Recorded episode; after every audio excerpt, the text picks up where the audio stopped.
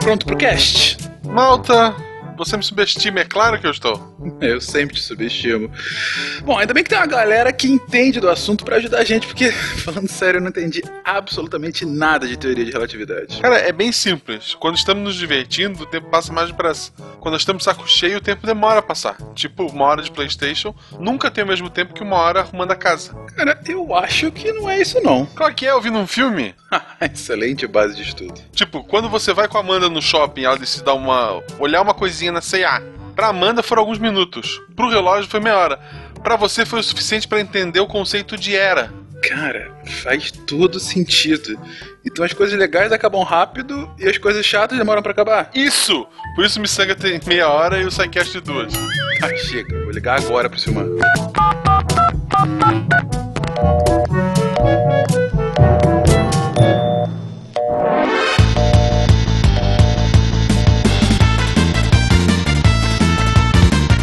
Pessoas, aqui é Fernando Malton Fencas, diretamente de São Paulo, e somente duas coisas são infinitas, o universo e a estupidez humana. Mas no que respeita ao universo, eu ainda não adquiri a certeza absoluta. Clarice Lispector. La Clarice Lispector, junto com Japão. Salve rapaz, ave deviantes, diretamente das margens do Danúbio. Meu nome é William Spengler e Ein, zwei, drei, vier. Cara, só continua. Próximo. não, não tenta entender, aceita. Wala Wala, ouvintes, aqui é o Pena de São Paulo e Deus não joga dados com o universo, ele joga pôquer. E sempre perde pelo jeito, né? e aí, galera, aqui diretamente de São Paulo, o Diogo. E se você não entende a, teoria da relatividade, é simples. Tem uma dor de barriga e esteja longe do banheiro. Mas ele não é relativo, é absoluto, né? Corre pra você ver. E aí, ouvintes, aqui é o Tarek Fernandes de Anápolis e massa pode produzir sim uma grande quantidade de energia, principalmente se intercalado com queijo e um delicioso molho de tomate. ok. Diga as passas, Catarina, que é Marcelo Guaxinim. E Guaxa. eu tô entre duas frases. Eu achei que tu ia falar, ih, esqueci. ok, vamos lá. Diga as passas, Catarina, que é Marcelo Guaxinim. E o teatrinho de hoje se baseia na Amanda, que é uma pessoa que eu conheço relativamente bem. Não julguem por isso. A frase original seria: Uau, que físico. Nossa. Você está ouvindo o SciCast, porque a ciência tem que ser divertida. Você está ouvindo o SciCast no Deviante.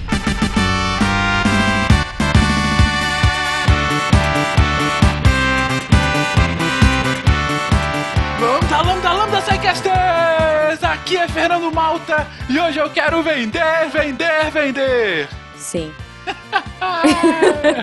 Eu sou a Jujuba. Minha Jujuba Zagal, como é que você tá, Gominha? Bem. Felicidade incomensurável. É, é difícil, é difícil, cara. É muita resposta aqui. Eu tô de óculos Não. escuro. Deixei a minha. Não fiz meu bigode hoje, nem minha barba.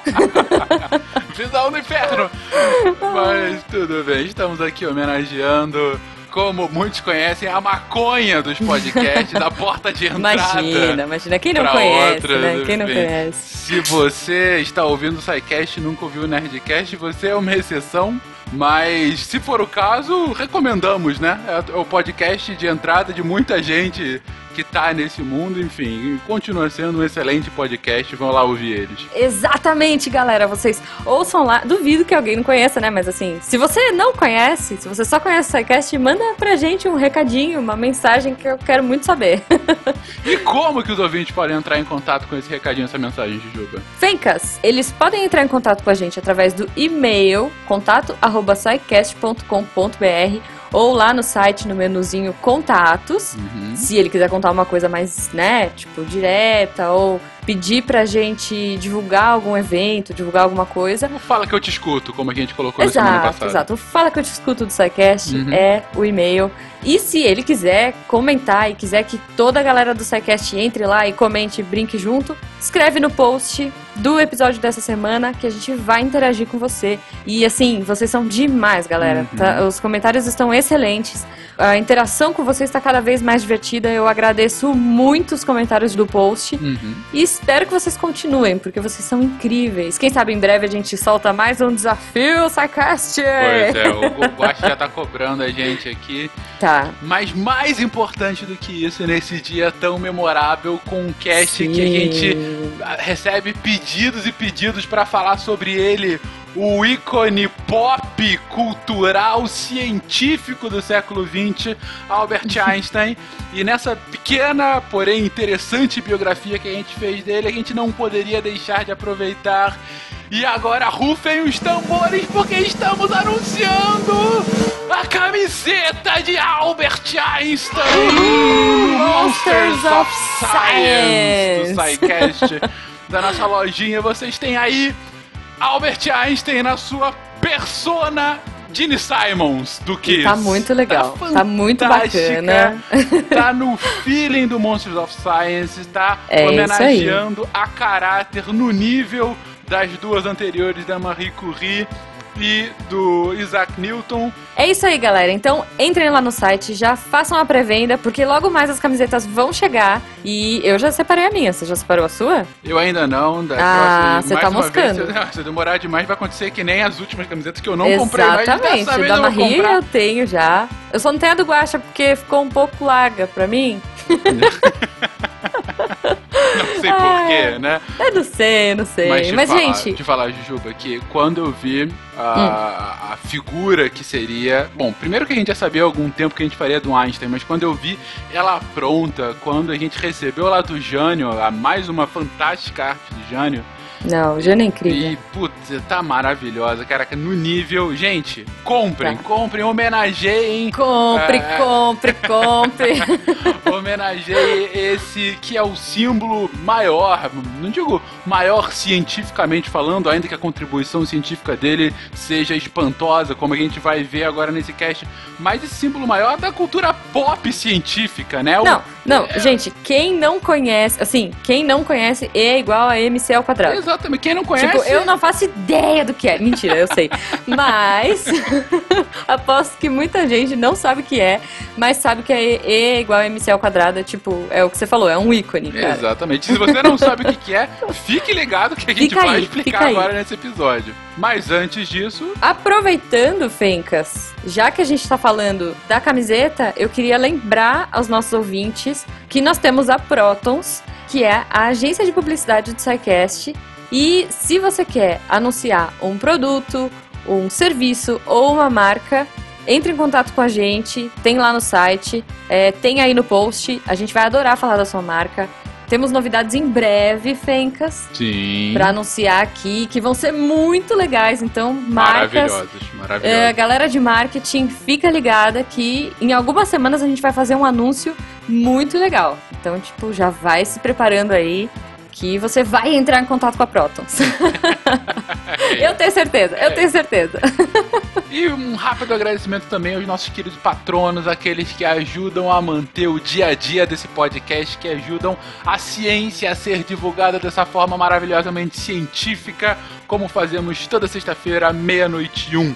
Vamos lá então, Juba, ouvir um pouquinho sobre vida e obra de Albert Einstein. Tá, mas Fencas, E lá vem. eu né? acho que isso tudo é relativo. Ah, não! não! Olha o episódio, olha o episódio. Mas como assim?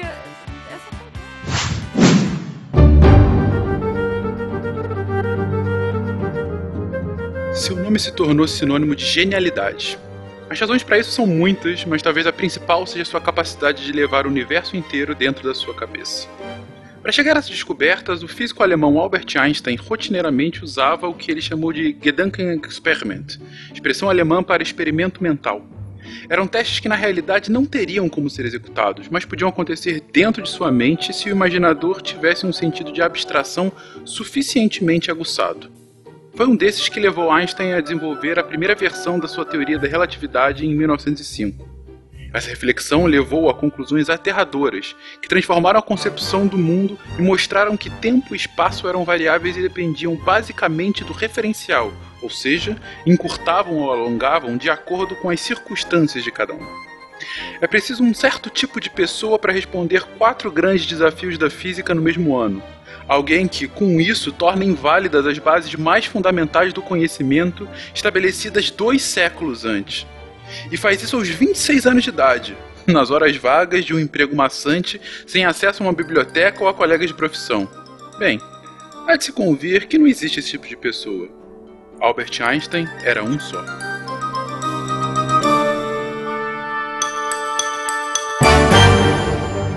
Pessoas queridas, já homenageamos aqui Newton, já homenageamos Curie. E nos dois casts, a gente acabou citando o nosso terceiro homenageado. Esse que possivelmente é o cientista mais pop da contemporaneidade. Na verdade, a gente até comentou isso no cast de Curie.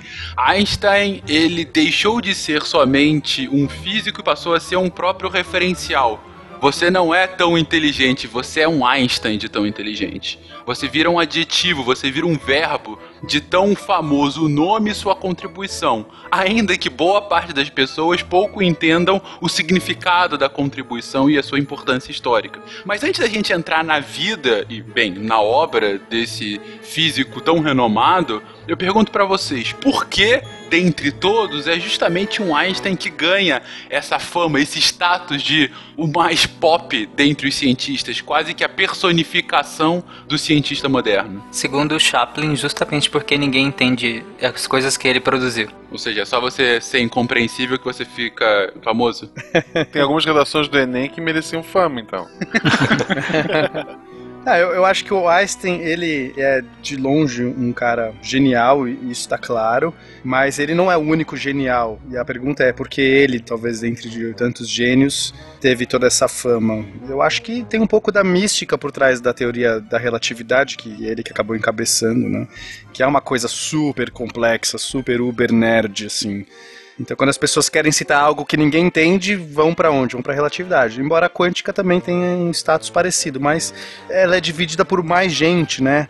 Então tem muitos contribuintes para a quântica e talvez a relatividade, assim, tem um cara só, né? Que não que foi o único, mas enfim, nos primórdios ele basicamente foi que levou todo esse status por trás. É, eu acredito que Einstein está assim para o entendimento do senso comum assim como Newton estava para a física newtoniana antes dela ser adquirida de fato. Então, bom, não fazendo uma piadinha de segundo plano, mas é, eles estão relativos lado a lado no sentido de importância para a física ou até mesmo até para química, de certa forma. Assim como, sei lá, a gente pode pegar N outros cientistas que também têm o mesmo peso e impacto, só que não tem tanta fama, porque talvez não, não tenham participado de alguns eventos tão importantes como os que o Einstein presenciou. É, mas o Newton, ele subverteu, sim, alguns conceitos, mas eu acho que o Einstein subverteu ainda mais, principalmente que a física newtoniana, como a gente vai falar mais pra frente, ela estava consolidada e está até hoje.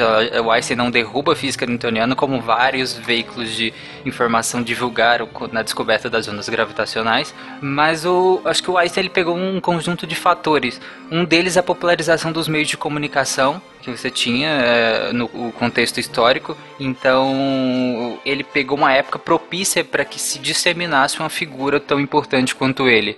E outra, ele comprova suas teorias ali final da Primeira Guerra Mundial. Então, você vinha de um mundo que acreditava que nunca haveria uma guerra de tão grandes proporções mas que vivenciou um período tão maçante para o mundo. E aí, passado isso, eu acho que tinha uma necessidade de uma pessoa que estava no meio, porque ele era um alemão, né? E a Alemanha era que era protagonista disso tudo, e que na verdade era um pacifista e uma pessoa tão genial, com abertura tão grande. E ele, ao contrário do Newton, ele era muito mais empático pro público, né? Ele era muito mais simpático, ele sabia lidar com as pessoas, apesar de algumas particularidades dele, algumas excentricidades.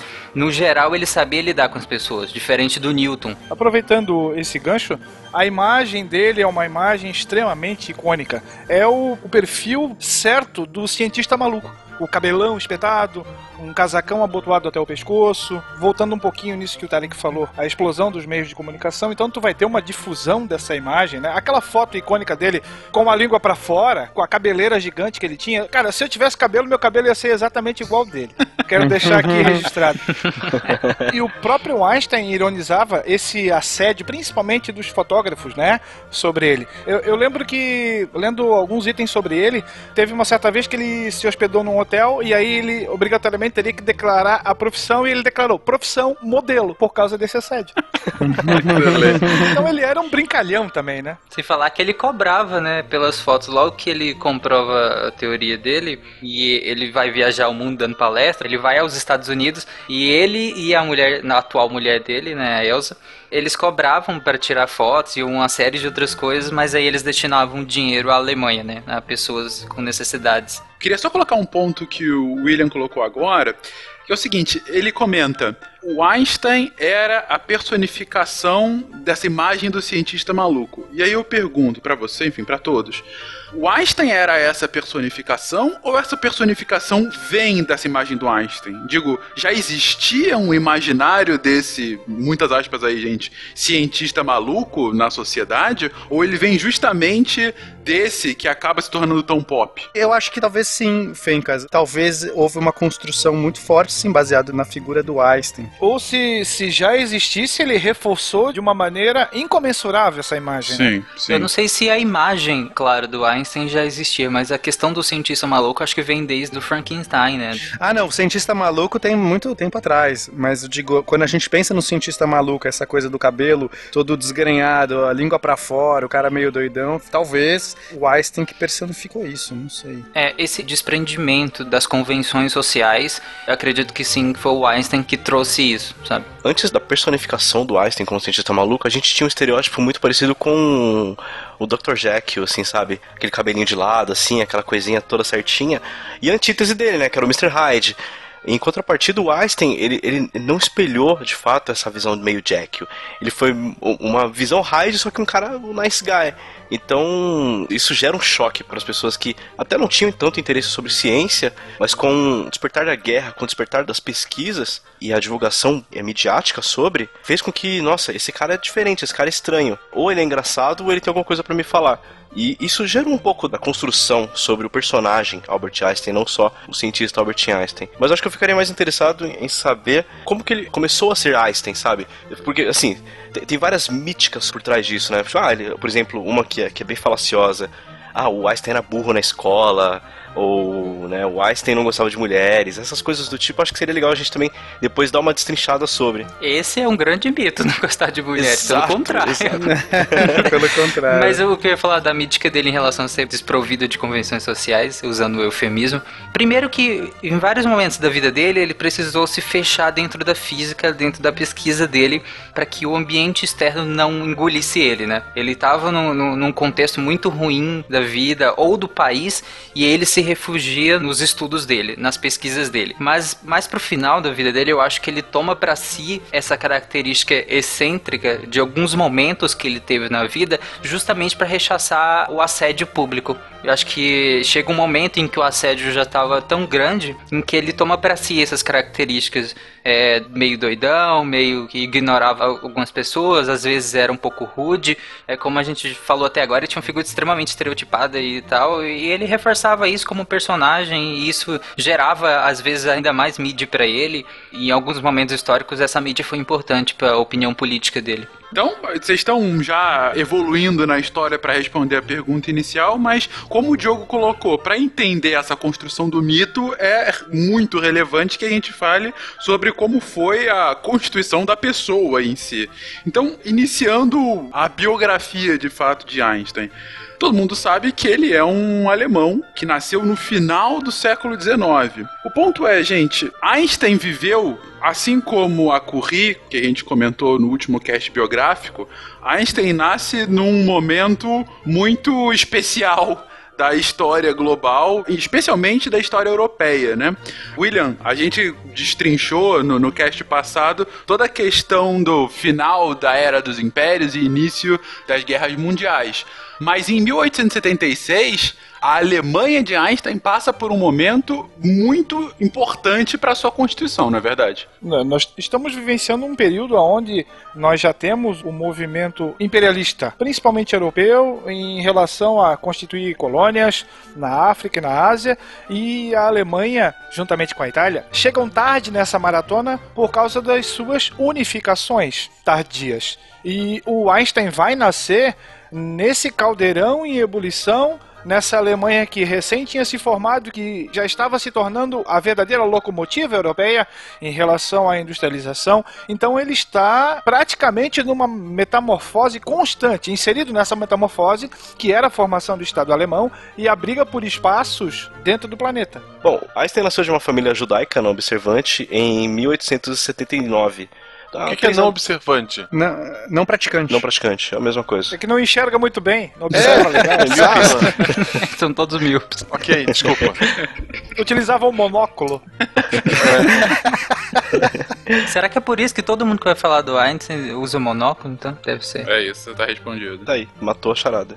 Mas então, Bom, os pais dele se casaram em 76, Einstein nasceu em 79, exatamente 14 de março. E depois de um ano de idade de Einstein, a família dele se mudou para Munique. O mais curioso é que com três anos de idade o Einstein ainda não, não falava. Ele era uma criança assim que ainda não conseguia expressar fala no- normalmente e tal. Aquela criança que, que falava xoxixa, sabe? Chucrute. Chuchute, né? Excelente. É, mas curiosamente, depois ele, ele teve uma, uma curva de crescimento muito grande. Tanto que com seis anos ele começou a aprender a tocar violino. Dizem que justamente essa dificuldade dele de se expressar pela fala tenha contribuído para que ele desenvolvesse um- uma capacidade de pensamento não atrelado à fala, mas atrelado principalmente à construção subjetiva de imagens mentais. Abstração. Isso, é essa palavra que eu tava procurando. Hoje ele seria um programador, né? Então ele tinha uma capacidade muito boa de abstração e de entendimento de certos conceitos, e alguns dizem que justamente essa dificuldade inicial dele de aperfeiçoamento da fala tenha contribuído para isso. Tem gente que coloca como se ele tivesse, sei lá, um, um autismo leve, mas isso é exagero. Não, totalmente exagero. Talvez pelo fato de ter uma extrema dificuldade para se expressar até mais ou menos os 9 anos. Tanto é que os pais chegaram a, a se questionar se ele teria algum problema mental em relação a isso. E aí, logo depois, na própria vida escolar dele, um professor vai profetizar que ele não seria nada da vida, né? Um erro catastrófico, por assim dizer. Esse professor depois deve ter chorado muito, né? Há vários. né? Esse não foi o primeiro e nem, nem o décimo na história do Einstein que subestimou ele. Não, pior que eles devem ter envelhecido e ter dito, ó, eu ensinei pra ele. Tá vendo? Olha aí, aprendeu O comigo. professor do Einstein, ele devia chegar na sala pros alunos assim, ó, vocês aí de bagunça, eu dei aula pra Albert Einstein. Einstein queria uma equação. Talvez quisesse uma equação bem curta, que encapsulasse todas as leis da física. Exprimir a beleza, a majestade, o poder do universo numa só equação foi o objetivo da vida dele. Bom, depois ele mudou pro Luitpold Gymnasium, nossa, o monóculo nesse episódio vai ser Saúde! lindo. onde ele permaneceu mais ou menos até os 15 anos. É, é engraçado que o Einstein, durante esse tempo, ele não aprendeu álgebra e até matemática básica necessariamente na escola. Toda a base matemática que ele tem até então, até os 15, ele basicamente ou aprendeu lendo livros científicos ou com o tio dele, que era engenheiro, o tio Jacob, que foi quem ensinou para ele a álgebra básica e geometria também. E bom, o Hermann tinha várias tentativas e erros de empresas, né? E por conta disso, eles acabaram se mudando pra Itália. Só que o Einstein falou: não, eu vou ficar aqui em, em Munique mesmo, vou, vou terminar meus estudos aqui, vai ficar legal, talvez eu consiga até alguma coisa bacana. Daí, em 1895, ele prestou exames na ETH. Se vocês querem que mesmo que eu fale, coloque o monóculo de novo. Já tá com monóculo, cara. Não tenta Coloca tirar agora, um não. outro, cara. Exatamente. Fica com binóculo agora. Então vamos lá. Na Ethnocische Technische Hochschule. Eu, eu tenho certeza que o Diogo tá ofendendo a gente, assim, só. É. o Einstein, quando a família dele vai para a Itália, né, que fale mais esse negócio do pai dele, na verdade ele não queria tanto ficar. Porque nas duas experiências de escola que ele teve, ele não foi muito feliz. porque, como a gente tem um contexto histórico, a Alemanha estava se tornando extremamente militarizada, né, nessa época. E as instituições refletiam isso. A escola era uma delas. Então era uma escola extremamente rígida e pro Einstein isso era horrível. Ele odiava essa rigidez, tanto que a vida inteira dele ele odiou essa ideologia militar que era refletida na escola dessa época. Então as duas experiências de escola que ele teve ainda na Alemanha antes dos pais irem à Itália, foram muito ruins para ele. Até porque ele sempre odiou muito é, verdades absolutas. Tanto que com 11 ou 13 anos, mais ou menos, ele chega à conclusão de que ele não tem religião. Justamente por questionar essas verdades absolutas que todo mundo passava. Então, quando os pais deles vão à Itália, ele queria, até queria ir. Mas aí, como ele ainda não tinha terminado, e os pais dele não queriam prejudicar os estudos dele, deixaram ele na Alemanha com uma família de parentes dele lá em Munique e foram à Itália. Só que, como eu já falei, o Einstein não, não queria ficar lá, e nem muito menos na escola. E aí ele dá um jeito de conseguir, tipo, um atestado médico de que ele estava com, tipo, esgotamento psicológico. Só que o diretor da escola sabe, né, que isso não é verdade e expulsa o Einstein. Então ele não queria sair assim, ele só queria uma pausa de lá para poder continuar na Itália, né? É justamente por isso que quando ele vai à Itália, com 15 anos, ele não tem ainda a escola terminada. E é justamente por isso que depois ele vai à Suíça terminar. Tu tocaste num ponto importante, é que durante muito tempo, por um erro de avaliação dos próprios boletins escolares, acreditou-se que o Einstein tivesse sido um aluno medíocre. Primeiro que medíocre tem a ver com média, um aluno na média é um aluno tranquilo. Mas assim, como tu mesmo comentasses, ele era uma pessoa que não se enquadrava nessa situação. Ele seria, sei lá, um, um outsider, talvez. Ou, usando um termo um pouquinho mais demodé, ele era um desajustado né? Deviante. Mas, é, isso. Olha só. Einstein, o primeiro deviante. É tipo é, Capitão é. América nosso. E, e, alguns estudos biográficos mais recentes mostram que ele já era um prodígio dominando a física com 11 anos de idade, no que seria mais ou menos um nível universitário. Sim, tinha uma tradição de famílias judaicas de chamar um aluno judeu para almoçar na sua casa, né? E aí, quando Einstein tinha 10 anos, a família dele sempre convidava um estudante de medicina, chamava Max, para ir almoçar sempre com eles. E, e ele convivia muito com Einstein. O Einstein tinha 10 anos na época. E vendo o interesse do Einstein por ciência, ele sempre trazia livros. E aí, nessa época, com 10 anos de idade, dizem nas biografias que o Einstein leu Kant, leu vários livros de geometria, leu muita coisa de matemática nessa época, que ele já vinha né, é, estudando com o tio dele, então já não é, ele já não lia mais matemática básica que já era uma matemática avançada, isso com 10 anos de idade. E ele só não se interessou pela área médica, porque esse amigo dele, que era estudante de medicina, também deu livros do Darwin, deu livros de, especificamente da área médica também para ele, mas ele não gostou muito dessa área, mas ele adorava os livros que eram relacionados à matemática e, e principalmente à física, principalmente o eletromagnetismo, que ele ficava fascinado com a bússola que ele tinha ganhado do pai dele há um bom tempo e desde então ele estudava tudo que tinha de eletromagnetismo, com 10 anos. É importante falar que o Einstein ele tinha uma criatividade muito forte, uma imaginação muito poderosa, e já nessa época ele já tinha uma, um poder de imaginação muito além do que o normal, então ele conseguia ter facilidade com essas abstrações físicas e matemáticas, né? E essa vai ser uma marca dele depois, a gente vai ver na carreira dele que ele vai desses experimentos mentais que até o Fencas já disse na abertura. Ele vai ter um sonho de que ele corre junto com um raio de luz, isso aí vai o caminho inteiro aí abrir abrir a, a relatividade para ele. Aos 16 anos é que ele começa a fazer essa associação, correr junto com o raio, como seria. É, na verdade, é aos 15 anos mais ou menos que ele começa a pensar como que seria viajar a velocidade da luz, né? E aí aos 16 anos ele começa a teorizar isso e, e, fazer esses experimentos mentais. E ele era bom em matemática, né? Tirando aí o mito que Muita gente fala de que ele repetiu, sei lá, não. Não, ele era muito bom em matemática, tanto que ele aprendeu matemática antes dos 10 anos. Álgebra, geometria. É tanto que as maiores dificuldades dele são com matérias de humanas e não com, com exatas.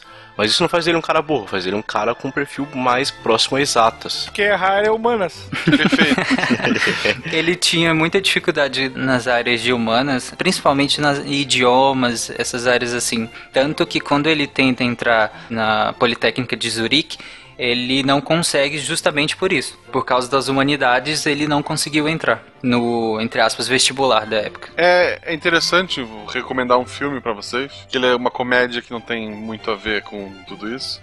Mas o filme se chama O Jovem Einstein, vocês chegaram a ver? Young É Einstein. bem legal esse filme, Não. cara. Bem legal. É um filme de 88 australiano. Eu vou ler a sinopse pra vocês rapidinho. Século 20, Albert Einstein é um jovem caipira australiano que vive na Tasmânia e que um dia descobre a teoria da relatividade, enquanto tentava fazer bolhas para a cerveja de seu pai.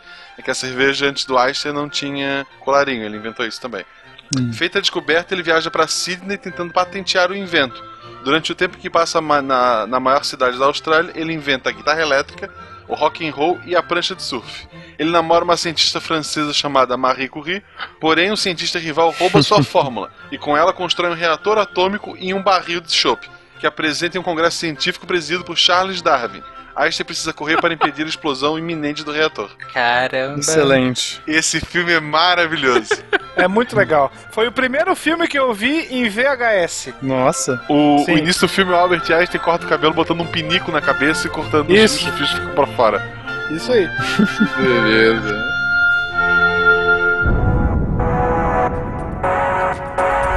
So, what are we really made of? Aí quando ele chega à Itália, que ele não se formou, justamente por não ter formado, ele também não era obrigado a servir ao exército, né? E também, mais pra frente, ele renuncia à cidadania alemã. O pai dele sempre quis que ele fosse engenheiro eletricista. E o pai vai à Itália abrir uma empresa também. Então ele queria que o Einstein ficasse lá ajudando. Mas ele nunca foi restritivo no sentido de, ah, não, você vai ter que ficar aqui. Ele falou, era bom que você ficasse, mas ele não quis ficar. Então ele vai para a Suíça, nessa época justamente que ele tenta entrar na Politécnica, mas ele não consegue, pela questão das dificuldades dele em humanidades, ou pelo total alheio dele às humanidades, né? Talvez nem fosse dificuldade, talvez fosse tipo, não me interessa isso, sabe? Mas é, quando ele reprova na Universidade de Zurique, ele vai concluir o que, basicamente, entre aspas, o ensino médio, para que ele pudesse ir à, à universidade, né? E ele vai para uma outra eh, cidade também da Suíça para concluir. Lá sim, ele tinha uma certa, vamos dizer, um déficit em- nas notas dele mas não era bem por dificuldade dele. De novo, ele retoma aquela coisa, aquele sentimento que ele tinha com a escola básica nessa escola também é, de, é, entre aspas, ensino médio. Segundo ele, os professores eram chatos, eram extremamente pedantes e levavam folhas pra frente e ficavam lendo e queriam que você decorasse um monte de coisa e ficasse repetindo essas coisas. Então, pra ele isso era extremamente chato. Então, faltava al- algumas aulas, mas ele foi indo. E as notas dele, claro, não eram lá essas coisas. E, inclusive, vários professores dessa época não gostavam dele, inclu- inclusive os da Poli também não vão gostar, mas eh, dessa época também, porque ele não estava nem aí, ele achava tudo aquilo uma grande perda de tempo, né? Justamente esse problema de ser um aluno relapso vai ser o grande óbice que ele vai ter na carreira inicial dele, que é tentar justamente o magistério, ser professor universitário. Então você tem uma fama de que ele não era um bom aluno. Isso vai acabar atrapalhando as pretensões futuras e vai fazer com que ele passe um tempo sem emprego. Sim, é, exatamente. Ele termina, né, essa escola que ele fez lá na- no interior da Suíça e consegue finalmente entrar na, na Politécnica de Zurique.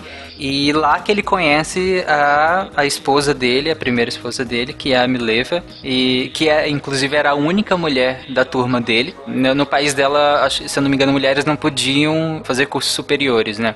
Então ela vai à, à Suíça justamente para fazer, e ela era a única mulher da turma.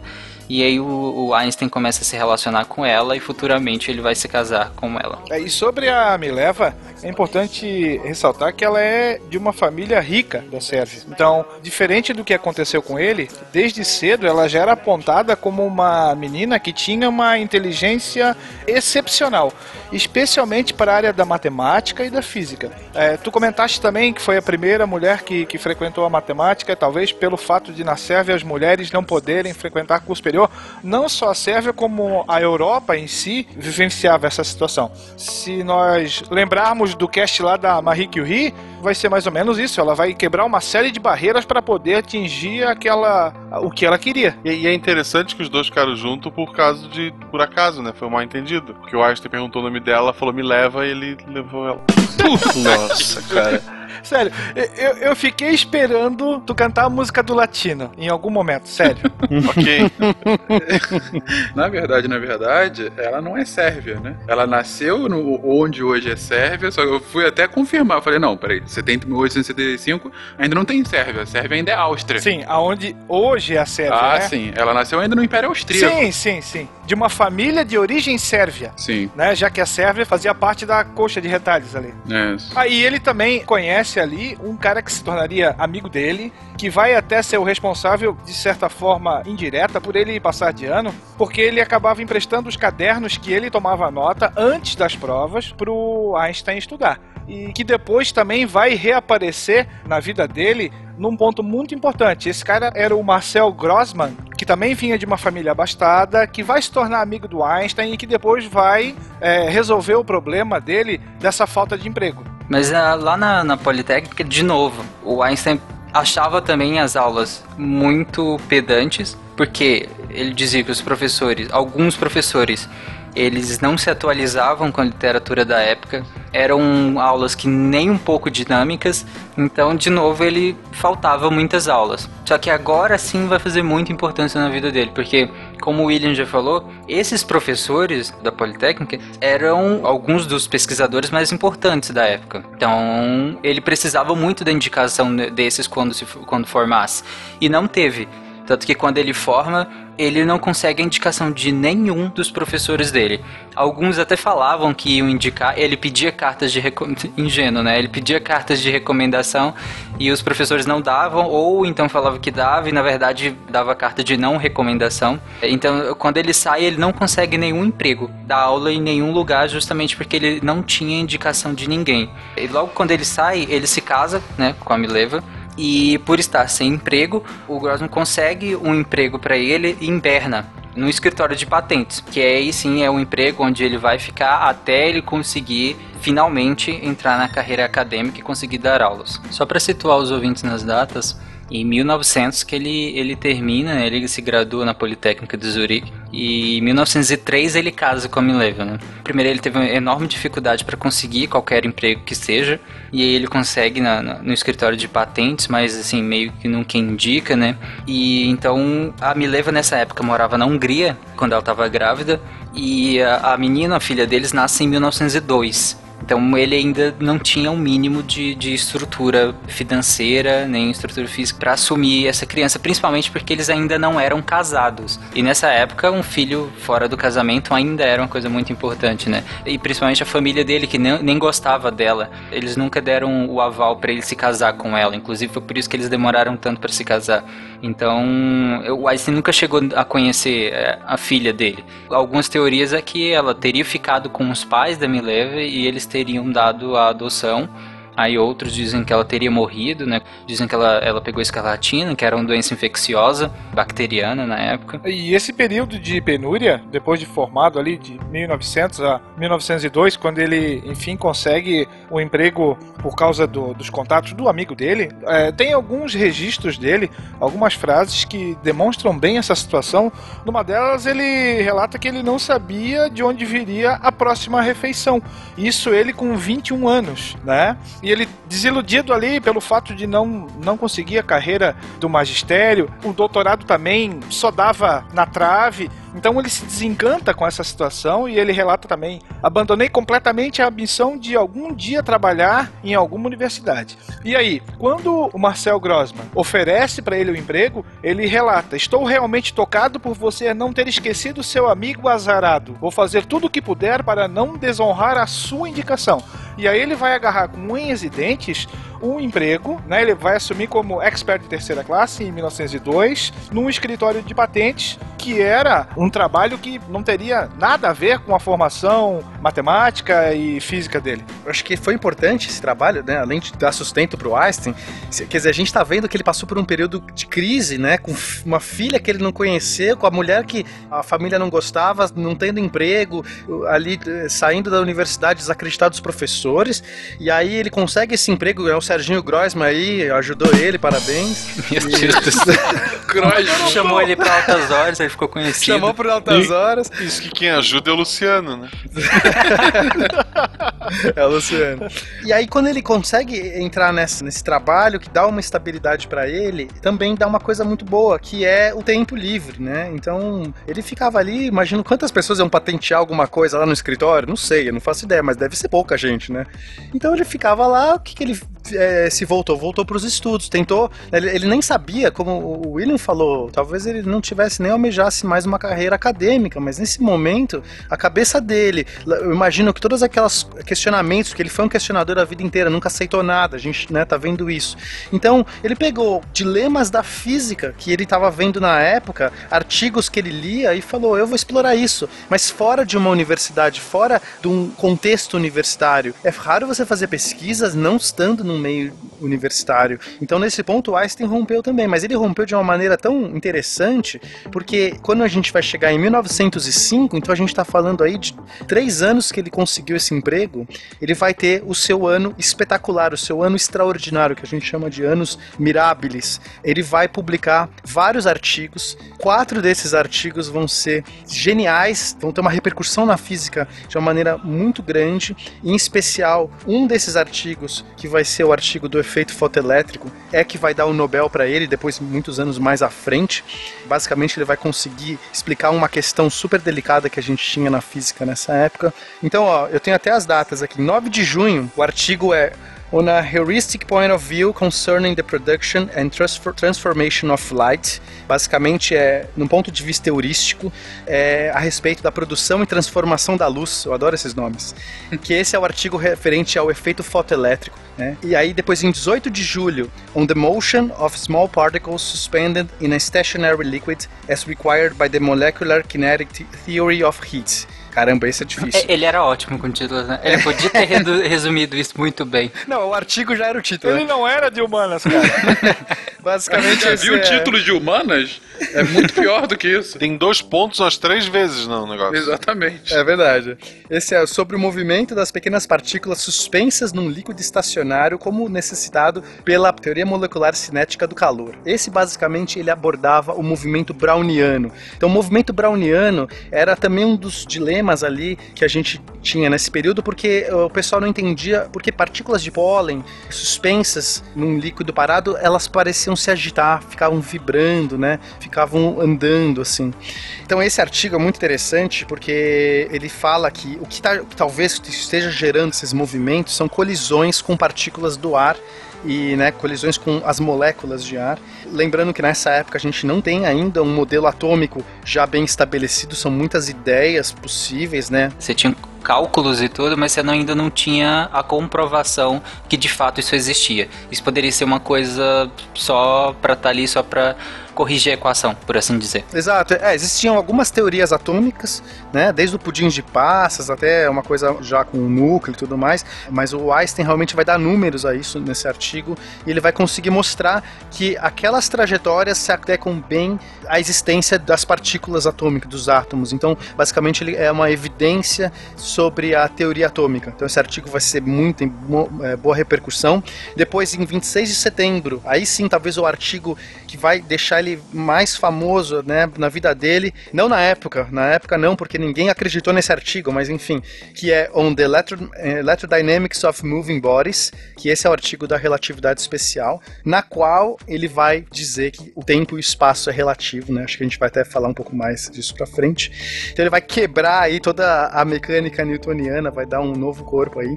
E em 21 de novembro, ele faz um, um outro artigo também expandindo esse último artigo dele, que é Does the inertia of a body depend upon its energy content? É uma pergunta, na verdade. Né? Does the inertia of a body depend upon its energy content? Yep. Tipo, se a, se a inércia de um corpo depende do seu conteúdo energético. Olha que coisa bonita, filosófica, né?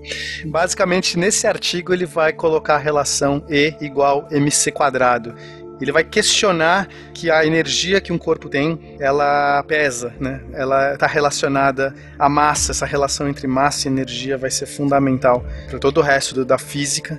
Então, sim, nesse ano de 1905, a gente tem esses quatro grandes artigos publicados. Para quem está na academia, sabe que você publicar um artigo em um ano, dois artigos em um ano já é uma coisa difícil, né? Que dirá você publicar quatro artigos, ele publicou até outros, mas esses são os, os quatro mais importantes. Então realmente foi uma quebra aí, né? Foi um ano milagroso do Einstein e a partir de então ele ficou conhecido. Ele é uma pessoa que estava lá no escritório de patentes, publica esses quatro artigos numa revista lá na, num, num periódico lá na própria Alemanha e aí a partir de então ele ganhou o mundo. Né? Posso ressaltar a situação? Manda. Para você que tá ouvindo agora, presta bem atenção. Olha só, funcionário público, 8 horas por dia, 6 dias por semana, trabalhando nas horas vagas, 26 anos. Casado, problemas com, com os filhos, a família não curtia a situação, problema financeiro, e num rompante de genialidade, que justamente por isso chamado Ano Miraculoso, o cara demole toda a estrutura que há dois séculos sustentava a física da humanidade, certo? Então, ele era um cara diferente. Ele não precisou da universidade, de um título de doutorado, como não queriam é, dar para ele, por assim dizer, para bagunçar tudo isso aí. E é claro, ressaltando o que o Pena falou, a fama dele não vai ser imediata. Isso vai levar um certo tempo até ele ser reconhecido, até se retirar aquele rótulo de maluco. Afinal de contas, o que ele estava falando ali foi motivo de piada num primeiro momento para que depois aí sim ele tivesse o seu reconhecimento e aí várias universidades o quiseram abraçar. E sobre o efeito fotoelétrico, a gente já comentou um pouquinho no cast 57 sobre luz aqui do SciCast. O segundo artigo referente à existência do átomo, a gente comentou, ah, não exatamente o artigo, mas a evolução da ideia do átomo, em especial no cast 123, que foi o nosso segundo sobre química. O último artigo sobre energia, a gente destrinchou no cast 133 sobre estado de matéria.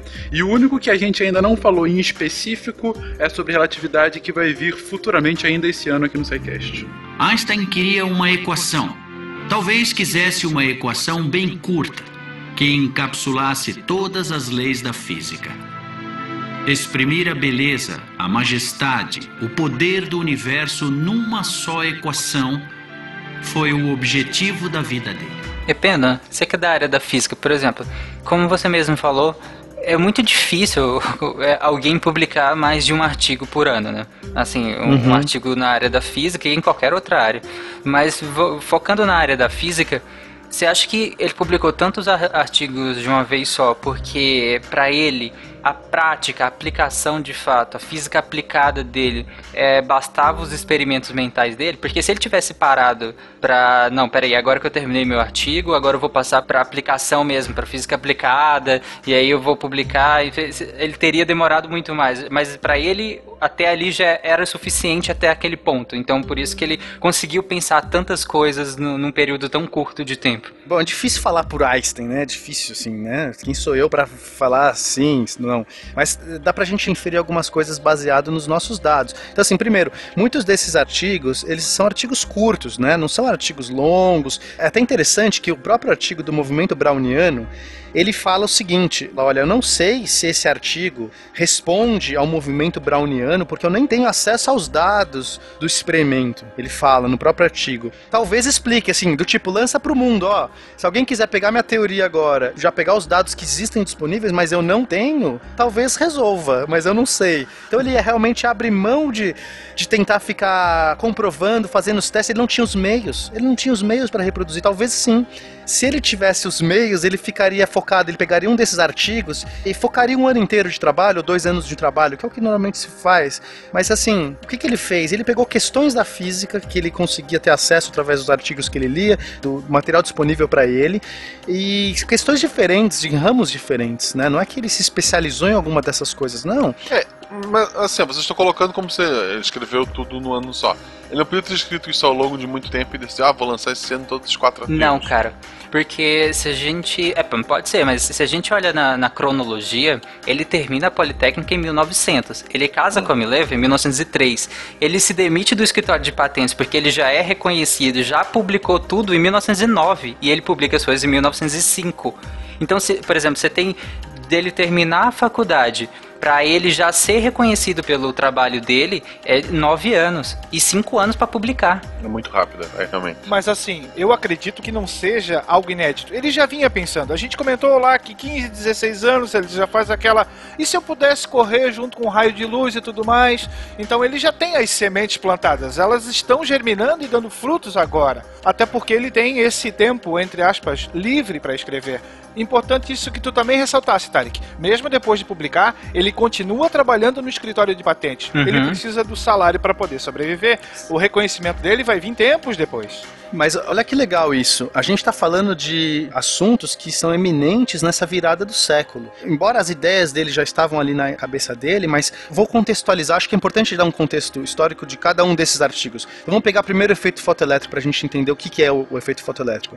Em 1900, o Planck ele acabou tentando explicar uma radiação de corpo negro. Não vou entrar agora nos detalhes físicos. A gente vai ter um cast sobre quântica só para falar disso, tá, pessoal? Então fique tranquilo. Mas o Planck vai lá e ele, ele fala assim: olha, para explicar essa radiação, eu preciso supor que talvez a energia da luz ela seja, ela só pode ser absorvida ou emitida em bloquinhos, em pequenos pacotes, ok? Ele simplesmente inventou uma suposição ad hoc para explicar uma coisa prática. Ele simplesmente falou assim: meu, eu não consigo explicar essa curva. Eu vou colocar uma suposição que não tenho nenhum princípio para que ela exista. Simplesmente eu vou colocar aqui da minha cabeça, mas explica perfeitamente a realidade. É meramente matemático. Não é uma representação matemática física de algo da natureza, não. Era uma representação mental de um artifício meramente matemático. Isso só vira uma representação da natureza com Einstein. Exato. Então, assim, 1900 a gente está falando que o Planck faz essa suposição, né? A gente não tem internet, gente. A gente não tem globalização. Então, essas ideias começam a ser digeridas já leva um tempo. Então, a gente está falando que em 1905 o Einstein vai escrever um artigo sobre efeito fotoelétrico. E assim, o que é o efeito fotoelétrico? O efeito fotoelétrico já era conhecido. O que o Einstein dá explicação. Basicamente é o seguinte: o pessoal via que se você emitia luz, jogava luz num átomo, lá numa substância, nem, nem sabia se tinha átomo, mas enfim, conhecia-se o elétron. Jogava luz numa substância, de vez em quando saía um elétron. Bom, pensaram, bom, tá, tá certo, né? A luz está dando energia para esse sistema e expulsa o elétron. A luz transfere energia para o elétron, o elétron sai voando, né? Isso estava claro o, o mecanismo. O problema é que se você jogava a luz mais intensa, não necessariamente saía mais elétron, né? O que era desacordo. Você, pô, se a luz é uma onda, eu tô jogando mais intensidade, uma, uma amplitude maior, eu tô dando mais energia, deveria sair mais elétrons. Se você mexia só na frequência, mas não na amplitude, aí você conseguia ter uma resposta de elétrons. Então, olha que interessante, eu mudo a cor da minha luz, eu consigo ter mais elétrons saindo, mas se eu mudo a amplitude da onda, a intensidade daquela onda, sem mudar a frequência, não sai mais elétrons. E dependendo da luz que eu jogo, não sai nenhum, por mais intensidade que eu jogue. Isso era realmente uma coisa difícil de entender. Sabe, eu jogo lá um raio vermelho. Só que eu jogo ele muito intenso, por horas, não sai nenhum elétron. Aí eu jogo um raio violeta fraquinho, fraquinho, bem pequenininho e sai o elétron. Basicamente, esse é o efeito fotoelétrico. E o Einstein ele vai fazer uma suposição de que a onda de luz ela se comporta como pequenos pacotes de energia, são pequenas partículas de luz que depois mais para frente deram o nome de fóton, não foi ele nem ele que deu esse nome. Então o que ele quis dizer é que a própria luz a gente poderia imaginar como sendo pequenas partículas que estão se chocando e cada partícula respeitando a lei de Planck que era novíssima, né? E aí que é a coisa bonita. O Einstein pega um negócio da época que é o Planck colocando lá uma constante no meio da relação lá que ele criou, né? Que foi como o Tarek falou puramente matemática, ele colocou lá para dar certos dados físicos, os dados experimentais. Ele não, não, sabia porque ele pôs aquilo, ele pôs. Então ele pegou aquela constante que, será que era alguma coisa física ou não, e usou essa constante para dizer como que os pacotes de luz se quantizavam, se agrupavam, né? Você tinha falado, por exemplo, se a luz funcionasse estritamente como onda, pensa que você está na água e você quer transmitir uma onda de um ponto A a um ponto B. Se você bate a mão bem forte, a onda ela vai chegar no, no, ponto B. E se você bate a mão lentamente, ela também vai chegar. Vai ter diferença de amplitude, no caso. Vai ter, vai- pode ter diferença de amplitude e de frequência, aí depende de como Isso. você bater. Se você bate forte ou bate devagar, independente do jeito que você bater, ela vai chegar no ponto B. Ou seja, vai chegar do outro lado do rio, por exemplo, se você bate um- o rio com água parada. Aí vai chegar do, do outro lado. Mas aqui, se você jogava essa mesma luz, independente dessa amplitude, não dependia necessariamente disso para desprender o elétron, por assim dizer. Então ele, ele teoriza que, no caso, a luz, luz a vermelha que você já citou, a luz vermelha ela seria constituída de fótons, que ainda não era fótons na época, né? Pacotinhos de, de, de, de energia, de baixa energia que vibram devagar. Então ele vibra lentamente, ele tem baixa frequência. Então essa energia dele que é baixa, ela transfere pouca energia para o elétron. Então esse elétron não consegue fazer o salto quântico. Aí é por isso que não desprenderia esse elétron. Isso, é. Basicamente, quanto maior a frequência, mais energéticos são as partículas de luz. E só partículas energéticas conseguem arrancar o elétron, porque a partícula interage inteiramente com o elétron, não mais como onda, mas como um pacotinho. Enfim, novamente, vamos entrar nesses detalhes depois, quando a gente estiver falando de quântica. E aí, basicamente, esse artigo, o efeito fotoelétrico, ele vai dar uma das bases para a mecânica quântica. né? Então, assim, é muito interessante que ele vai acabar abrindo um novo ramo que depois ele vai ser super contra. A gente vai ver mais pra frente que o Einstein negou, entrou em atrito com, com a quântica e tudo mais. Aí, o outro artigo da relatividade especial, que ele não ganhou o Nobel porque o pessoal não entendeu o artigo, porque não, não acreditou naquilo, mas o mais bonito desse artigo é o seguinte: ele estava dialogando com as leis de Maxwell, que são leis muito recentes, são leis do século XIX, meados do, do século XIX, até um pouquinho mais pra frente, que é, é um assunto recente, só que assim, junto com ele, tem um monte de cientistas também tentando entender o que, que é importante, a questão que ele abordou. As leis de Maxwell, elas não se comportam bem por mudanças de referencial. Então, a gente tem um, um princípio chamado princípio da relatividade, que esse não é o Einstein que criou, tá? Mas o princípio da relatividade é um princípio antigo, vem lá de Galileu. Ele diz o seguinte: se você mudar o referencial de qualquer sistema físico, a- as leis da física têm que ser as mesmas. Ou seja, se você está parado ou se você está em movimento uniforme, a física ela tem que se comportar igual, porque você não sabe o que está em movimento. O movimento é simplesmente um referencial. Você escolhe um referencial e diz isso está se movendo. Não existe um referencial absoluto no universo. Tudo bem? Vocês entendem isso? Então, esse é o princípio da relatividade que Galileu lançou e ele fez transformações, que essas transformações eram invariantes pelas leis de Newton. né? Então, quando Newton cria as leis dele, as leis de Newton são invariantes por transformações de referencial, transformações de Galileu. Então, perfeito, a física funciona. Quando o Maxwell cria as leis dele para o eletromagnetismo, as leis de Newton, quando você é, aplica sobre essas leis de Maxwell, essas mudanças de referencial que você colocar, que são as transformadas de Galileu, elas não funcionam bem, ou seja, você tem problemas ali. As leis de Maxwell não parecem as mesmas por mudança de referencial como Galileu tinha proposto, que era basicamente a física clássica. Então, isso era um problema na física. E aí o, o- alguns cientistas, o Lorentz, por exemplo, que era um grande cientista da época, começou a propor eh, modelos para de novas transformadas. Então, talvez o magnetismo funcione de uma maneira diferente com outras transformadas. E um dos caras é o Henri Poincaré, que também era um filósofo e cientista. Ele abordou essas questões, inclusive ele ajudou o Lorentz a criar as transformadas, ele deu os refinamentos finais porque o Lorentz não conseguiu um formato muito bom. E, e esses caras estavam, por exemplo, o Henri Poincaré faz em 1900 um artigo também. E assim, muitos dizem que por muito pouco o Poincaré não virou Einstein, porque ele estava dialogando com todas as coisas que o Einstein fez, todas. E no, em 1905 o Poincaré escreve um artigo, ele lança antes do Einstein, falando sobre relatividade, sobre o princípio de que a luz é, é um invariante. O Poincaré falou no artigo dele que ele achava que talvez fosse interessante postular que a luz seja um invariante. Olha que legal. Antes do Einstein ele publicou isso. E ele coloca as transformadas, as mesmas transformadas que o Einstein vai mostrar no artigo dele. Só que ele faz um artigo curtinho. E ele lança só depois um artigo longo, só que depois do Einstein. E aí já era tarde, né? Assim, você vê como é interessante. Talvez, por muito pouco, o Poincaré não virou assim, o Einstein. Só que o mais importante é que não é a transformada que o Einstein faz, né? É, o mais importante é as conclusões que o Einstein tira. O Einstein joga fora o éter. Ele parte de dois postulados. Vou citar esses postulados que eu acho que é interessante pra gente entender. Depois a gente vai abordar melhor no episódio de relatividade. Mas só para vocês entenderem o que, que o Einstein partiu para deduzir toda a física dele. Então, em vez dele fazer como Lorentz, Lorentz ele tentou entender a, a, a, os problemas que as leis de Maxwell traziam e ele fez novamente construções matemáticas ad hoc, ou seja, ele foi tentando manipular a matemática para dar certo as leis de Maxwell, ok? Isso foi o que o Lorentz fez. Chegou lá numas construções. O que, que ele deduziu? O éter, né? Já que eles acreditavam no éter nessa época, é importante frisar de novo. O éter era o meio no qual a luz se propagava. Né? A luz era uma onda. E se é uma onda, tem que ter um meio, né? Se é uma onda, tem um meio, e esse meio chama éter, que ninguém nunca conseguiu provar, achar nem nada. Existia uma, um experimento na época, chamado experimento de Michelson e Morley, que basicamente era um experimento muito fiel, muito é, com um equipamento com uma tecnologia muito avançada, que com certeza conseguiria pegar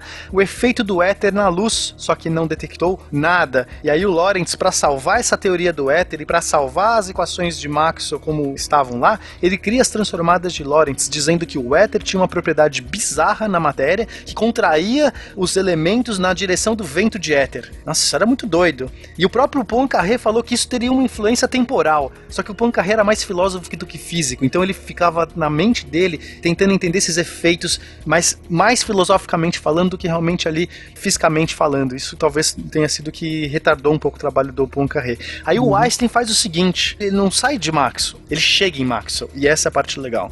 Ele fala: "Eu vou partir de só dois postulados. O primeiro, o princípio da relatividade, que é o mesmo de Galileu, ou seja, não é nada novo isso aí. Ele diz: a lei da física tem que ser a mesma para qualquer mudança de referencial inercial. Se eu estou parado, se eu estou em movimento constante, as leis da física têm que ser as mesmas. Então ele partiu disso, que parece ser um postulado bem fácil, né? nada abstrato.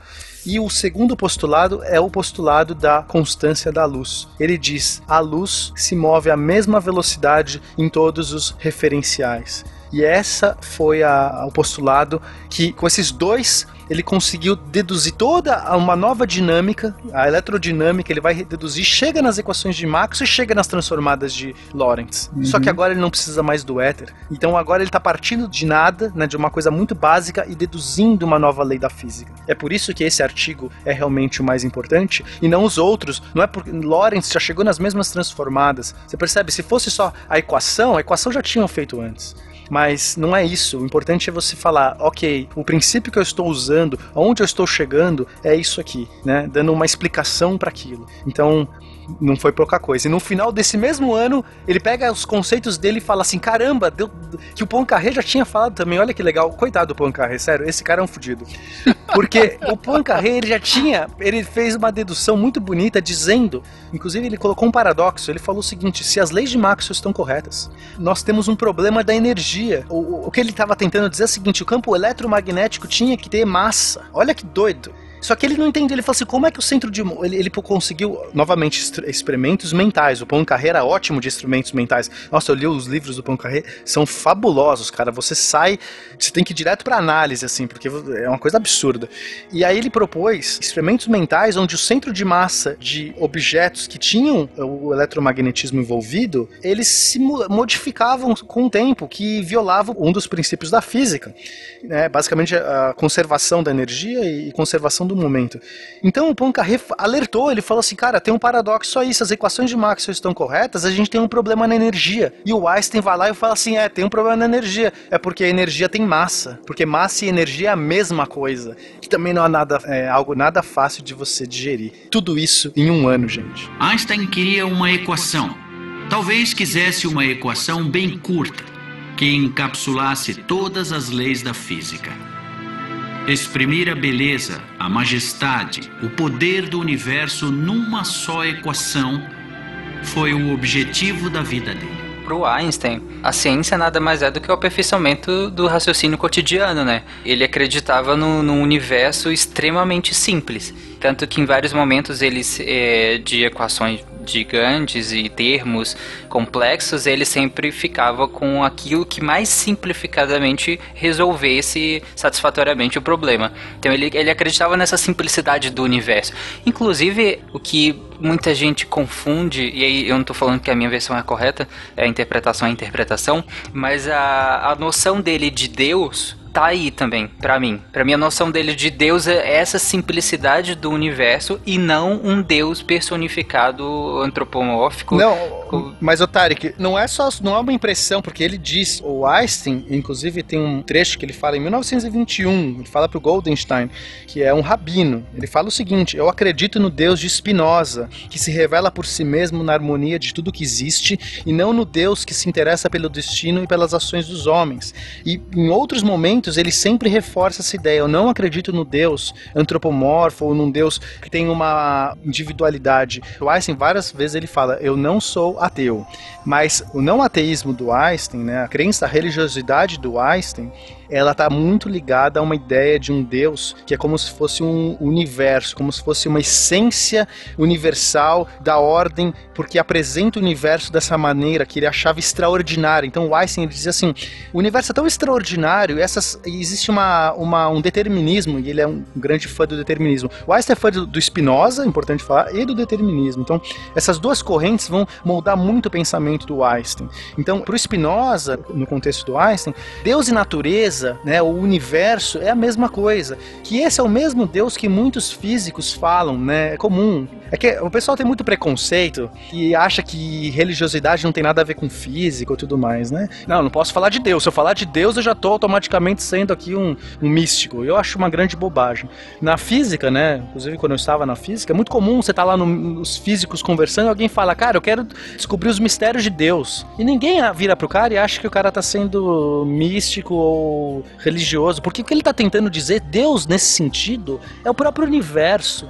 Porque é assim, não de outra forma. Não é um Deus mesquinho preocupado com a moralidade humana. Inclusive, o Einstein fala: moralidade é algo importante para nós, não para Deus. O que é moralidade para Deus? Né? Então, moralidade para uma sociedade é super importante. Temos valores morais para que né, sustente, a sociedade possa seguir e que esses valores vão sendo quebrados, reconstruídos. Por quê? Porque é isso que é importante para a sociedade. Agora, o Deus de Einstein não é um Deus moral, não é um Deus moralista, não é um Deus personificado. Ele é o Deus dessa natureza, desse universo misterioso, nesse sentido de. O misterioso na concepção científica, né? Do não saber, do não conhecer, do não quantificar. Isso, é.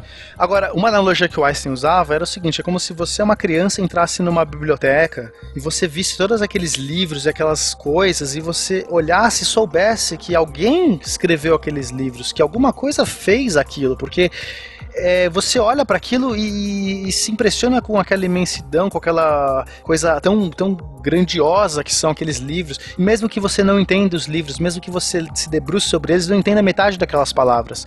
Então, o Einstein, ele falava: o ser humano não entende nada sobre o universo ainda, é muito pouco. A gente está tipo engatinhando, tem um bilhão de coisas para entender.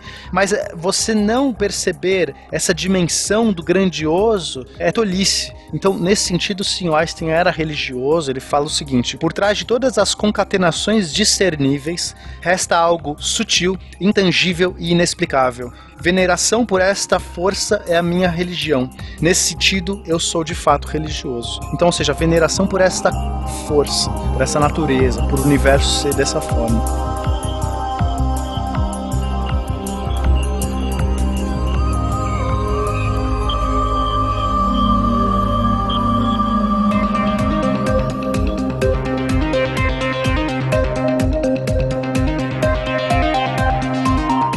Mecânica quântica se desenvolve, vai chegar um momento que a gente vai ter o famoso gato de Schrödinger e as bases do princípio da incerteza de Heisenberg.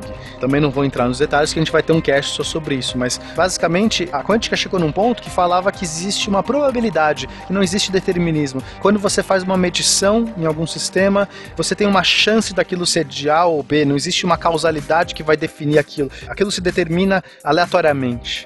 E o Einstein foi totalmente contra essa mecânica mecânica quântica. Lembra? Ele deu lá, lançou o princípio do quanta, né? O princípio da quantização da luz. E aí ele vai chegar nesse momento e falar assim, não, né? Vai, vai ter grandes disputas com Bohr, grandes disputas com os físicos da época, porque ele vai falar assim, cara, quer dizer que você está dizendo que Deus é, joga dados, né? Novamente, conjurando Deus dele, né? O Deus do universo. E aí ele falou: Deus não joga dados no universo. Então a busca do Einstein era a busca do determinismo. Como as leis de Newton são determinísticas, ou seja, se você colocar as partículas, corpos, qualquer coisa, inclusive seres humanos, e aí você souber todas as variáveis iniciais e você conhece as leis do universo, você consegue saber como esse universo vai evoluir. Então, tecnicamente, se eu conhecer a posição e velocidade de todas as partículas do universo, eu consigo saber o que vai acontecer daqui a um segundo, depois daqui a um segundo, e eu consigo saber a história do universo inteira. Aí vem a quântica, te chuta e te fala: o simples observador altera todo o objeto observado. Exato, e que essas coisas que têm velocidade e posição nunca podem ter uma velocidade de posição conhecida ao mesmo tempo. Cara, isso é genial, porque não sei se o público tá entendendo, mas uma coisa é, você não tem como fazer na prática, tá? Então, basicamente, o determinismo de Newton e de Einstein é o seguinte: se você souber a posição e velocidade de todas as coisas em qualquer momento, eu sei as leis da física, né? Se eu tiver um entendimento pleno das leis de Deus, já estou usando leis de Deus agora, como Einstein gosta de colocar,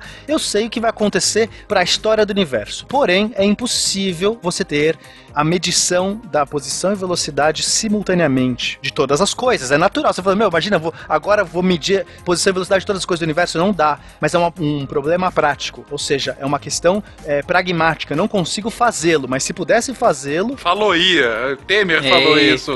A quântica diz o seguinte: é impossível. Conceitualmente, não é prático. É impossível. Não existe. É, não é nem um equipamento. Não, não. Não dá. Conceitualmente, posição e velocidade de qualquer partícula são coisas que você não pode medir simultaneamente. Porque o princípio de incerteza de Heisenberg que tem a ver com a constante de Planck, vai ter a ver com toda essa questão aí da quantização, mas que eu vou explorar só melhor no, no episódio de quântica. Você não pode saber simultaneamente. E aí sim vai cair, vai ter um momento que, quando você fizer as medições, vai existir uma probabilidade, existe uma aleatoriedade do universo para se decidir sobre as coisas, dependendo do, da onde você vai, né? Quando você vai para muito pequeno, os elétrons não se comportam mais como bolinhas, não existem mais bolinhas, existe uma nuvem de probabilidade e às vezes ele tá ali, às vezes ele tá aqui e não necessariamente existe trajetória. Não existe mais o conceito de trajetória e destruir o conceito de trajetória era destruir o determinismo. E aí o Einstein foi veementemente contra isso porque o universo dele do Einstein era, era determinístico, até pela essa concepção divina dele. Deus não joga dados com o universo. Como poderia, é heresia, Deus, né, virar e falar assim, ah, joga um dado aí, vai que porra é essa aí. Não, esse Deus de Einstein não, não, era tão bonito, era tão pleno nesse sentido de perfeição. Como é que tem um dado envolvido? Uma coisa espúria, né? Então o Einstein, o que ele dizia era o seguinte: existem leis ali é que a gente não achou ainda, e por enquanto parece que é aleatório. E ele passou grande parte da vida dele, final da vida dele, procurando essas leis para tentar achar o determinismo de volta, mas não achou. É, inclusive o auge do determinismo é justamente a teoria do campo unificado dele, né? Que é querer unificar eh, todas as forças, no caso. caso. Exatamente, a, a lei final, né? A lei mais simples. Assim, hoje os físicos acreditam nisso, a maioria, né? Pelo menos eu até me enquadro nisso. É tentador pensar que tem que existir uma unificação dessas forças todas, porque a gente, sei lá, é, tudo parece tão ordenado numa certa escala que você fala, não é possível que vai chegar numa escala e essa ordem simplesmente vira uma putaria descontrolada, sabe? Assim. É, é super simples, pequenas cordas vibrando pra gerar todo o universo. Vocês amam a simplicidade. Então, a gente, né, teoria de cordas é um exemplo, enfim, as teorias de tudo são um exemplo de como você simplificar tudo, que todas as leis da física viram facetas dessa coisa inicial, né? Mas não necessariamente essa coisa inicial precisa ser determinística. Será que existe o determinístico? Isso é totalmente filosófico, isso tem a ver até com o livre-arbítrio. Se você for levar para uma questão filosófica, né, se você falar que se eu souber todas as variáveis iniciais e o universo vai evoluir de uma maneira unívoca para isso, eu tô dizendo que não existe livre-arbítrio, eu tô dizendo que existe destino. Em última instância, é isso. Para os filósofos, essas implicações do determinismo implicam em destino, cara, e não em livre-arbítrio. Então, novamente, é uma questão super polêmica, assim. E aí a quântica salva um pouco isso, no sentido de que é impossível você ter, mesmo conceitualmente. É porque, só encerrando o tema, o acaso ele precede uma escolha, o determinismo não. Exato. Cara, fazendo adendo, quando você diz que é determinístico e que já está previsto, dentro da computação quântica, eu sei que a gente vai falar sobre isso depois e muito, mas dando uma prévia, você literalmente você já tem o bit 0, o bit 1, o bit 00, o bit 01, o bit 11 e o bit 10. Você já tem os resultados, você extrai o que você quiser. Então isso faz uma, um certo flerte com o que vocês falaram aqui. É determinístico, já está tudo prescrito. Mas a diferença é que você colhe os resultados que você quer. Então você já tem todas as opções descritas, mas o que difere é o que você quer colher da- do que já está escrito. Exato.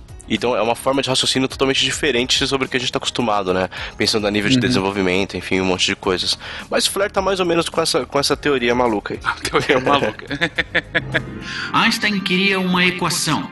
Talvez quisesse uma equação bem curta, que encapsulasse todas as leis da física. Exprimir a beleza, a majestade, o poder do universo numa só equação foi o objetivo da vida dele. Mas, gente, a gente ficou muito agora comentando e como deveria ficar no ponto, no auge, né? Não à toa nesse Anos Mirabilis, né?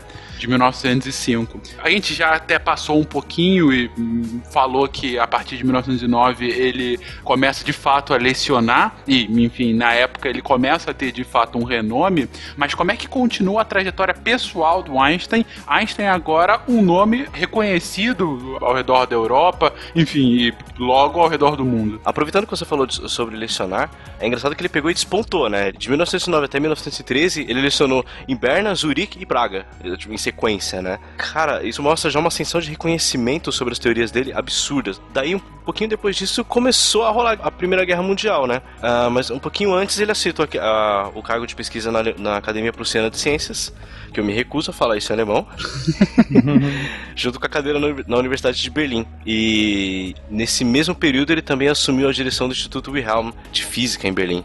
Aí em 1915 ele vai fazer a, escrever o artigo da teoria da relatividade geral, né? Que a gente vai abordar melhor esse tema no outro cast, mas que basicamente foi a cereja do bolo que ele começou lá na relatividade especial, ele colocou a gravidade junto nesse pacote e agora ele explicou basicamente não todas as forças, mas ele conseguiu arredondar o que faltava, que eram os referenciais não inerciais na teoria dele. Mas parte fundamental da vida do Einstein tem muito a ver com o momento histórico em que ele vive, não só dessa criação que a gente colocou dos tempos de nacionalismos exacerbados na Europa, mas principalmente agora, quando ele está no seu auge científico, que é o período das guerras mundiais, né? A gente está falando de um cientista de renome internacional que é alemão, durante um momento em que a Alemanha acaba sendo protagonista de ambas as guerras. E aí eu pergunto, como é que o Einstein se coloca, se posiciona ao longo da Primeira Guerra, do Entre Guerras e na Segunda Guerra Mundial? Qual é o posicionamento até político dele, a importância histórica que o Einstein tem para o desenrolar de ambas as guerras? Foi comentado que em 1914 ele acaba aceitando o convite da Academia Prussiana de Ciências para fazer parte do seu quadro. Mas, justamente nesse mesmo ano, acaba estourando a Primeira Guerra Mundial e o conflito vai acabar separando a família porque o Einstein estava na Alemanha, a esposa e os filhos estavam passando férias na Suíça. Isso vai acabar, então, realizando uma separação forçada e o casamento dele já não estava aquela Brastemp. Isso vai acabar por separar ainda mais o marido e a esposa, o que vai redundar pouco tempo depois a- ao divórcio. Mas ele já tava flertando com a Elsa, né? Importante. Sim, sim, isso aí. Que era prima dele, né? Inclusive. Game of Thrones, gente. Justamente não foi por motivos pessoais que ele vai se levantar contra a guerra. Nós comentamos antes a questão ali do sentimento cósmico religioso, tão é, falado por ele, e ele vai basicamente ser a voz contrária ao conflito. Afinal de contas, essa con- conflagração vai eliminar uma série de vidas. E é evidente que ele não vai concordar com aquilo. Então, o caráter pacifista dele está intimamente ligado às crenças filosóficas científicas, no caso, né? E ele está envolvido naquele momento histórico tão conturbado. Embora ele não fosse bem humanas, ele era um humanista, né? Ele se dizia um apaixonado pelo senso da justiça e pela responsabilidade social. É o que na época pra ele não deve ter sido tão fácil assim, porque quando ele publicou Quase Ninguém Leu, o Max Planck ajudou nessa divulgação e muitos outros amigos dele que ajudaram na volta dele a Berlim para trabalhar. Todos os amigos dele eram a favor da guerra. Inclusive tinha aquele manifesto dos cientistas da época apoiando a guerra, não apoiando as ideologias, mas apoiando a questão da guerra em si. É que o nacionalismo era uma coisa muito forte, né? Então, assim, é importante a gente falar isso porque as pessoas são frutos do seu meio. E o nacionalismo era uma coisa importante. O Einstein era a exceção. A gente viu que ele já tinha renunciado à cidadania alemã antes, ele era uma pessoa que era muito alheio a essas questões de patriotismo, né? Então ele era a, a exceção à regra. Uma coisa interessante em relação à Primeira Guerra Mundial é que nós vamos falar no cast de relatividade a questão da comprovação das teorias dele, né? Mas a comprovação da teoria dele foi intimamente ligada à Primeira Guerra, porque foi exatamente durante a deflagração da Primeira Guerra Mundial que ocorreu um eclipse que ele precisava para comprovar a teoria dele. E isso foi atrasado também por conta da Primeira Guerra Mundial. Inclusive, a expedição que iria para a Crimeia fotografar o eclipse, precisava de, de uma fotografia do eclipse para comprovar o desvio da luz, e eles iam pegar uma foto de uma estrela e precisava do eclipse porque senão a luz solar impediria ver a luz dessa estrela, que precisaria fazer uma curva pela ação gravitacional do Sol. Então, essa expedição vai à Crimeia só que justamente começa a Primeira Guerra Mundial.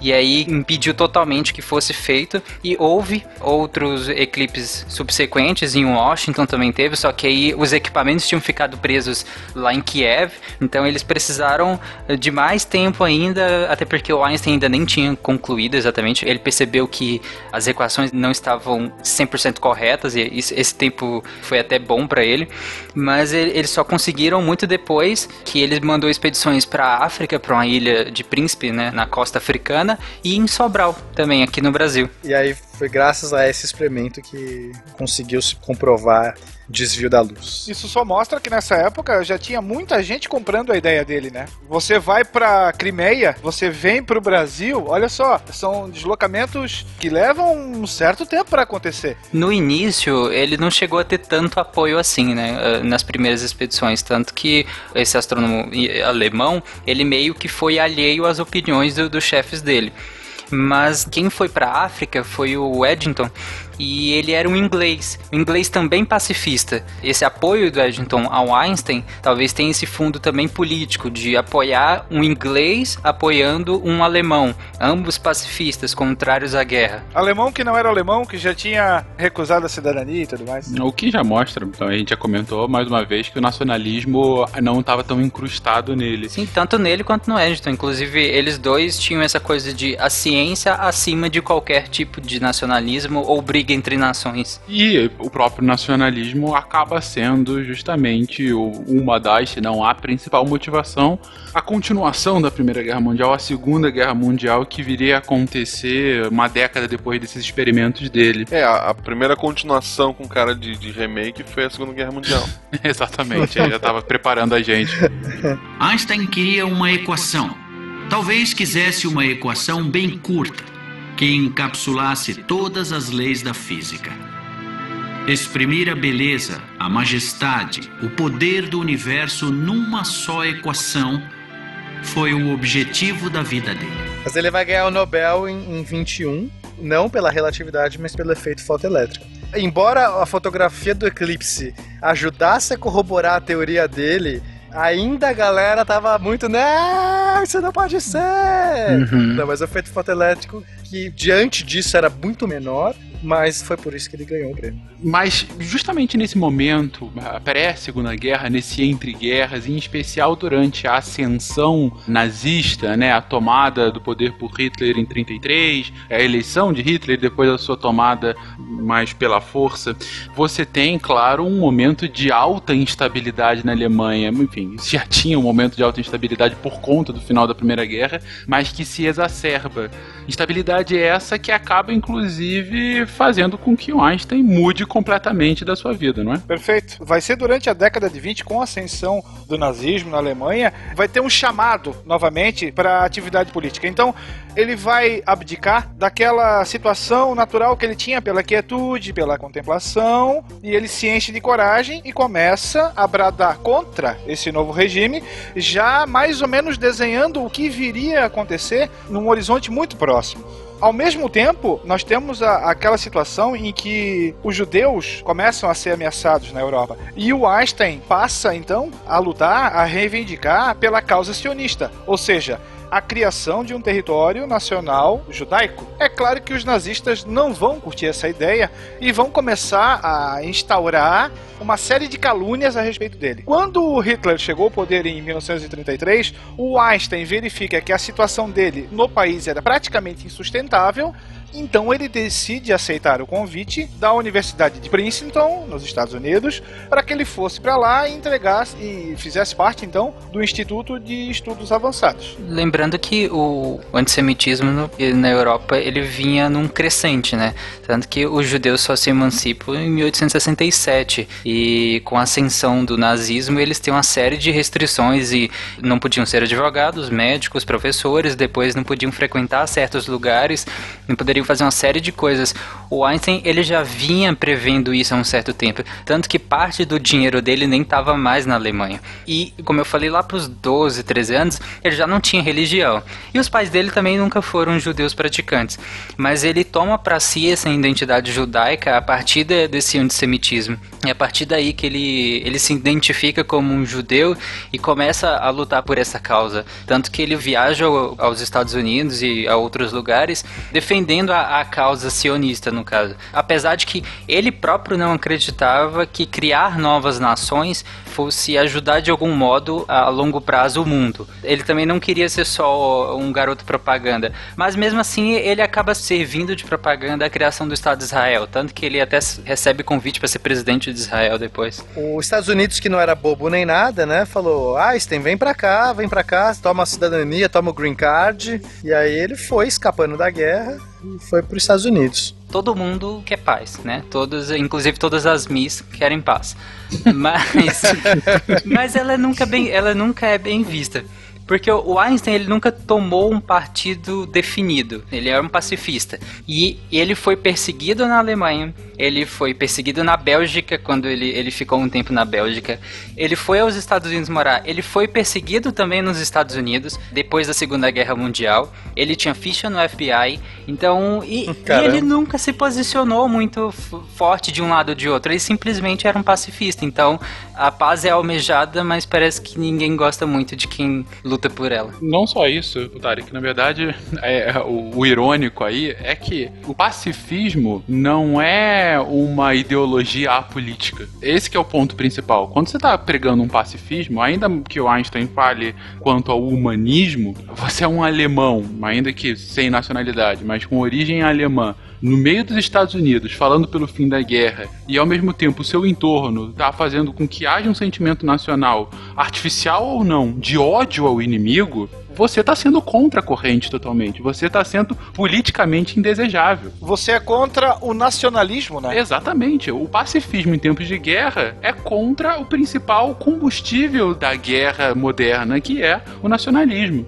Então, a partir do momento em que ele se posiciona politicamente em prol da paz, você está incorrendo, para muita gente, quase que um crime. Um crime de traição. De traição contra um sentimento que é já naturalizado na população. Seja você estando na Alemanha sendo contra a guerra, sendo estando nos Estados Unidos contra a guerra, o ponto é, você está remando contra uma corrente e por isso tem que ser negado. É, era o deviante, né? É, o deviante, justamente. E, e sobre isso tem um, um capítulo interessante que o Einstein ele vai acabar se posicionando na questão nuclear, porque né, era sabido que a Alemanha estava começando a desenvolver, estava correndo atrás para desenvolver, inclusive flertando com vários cientistas da época para desenvolver a bomba nuclear.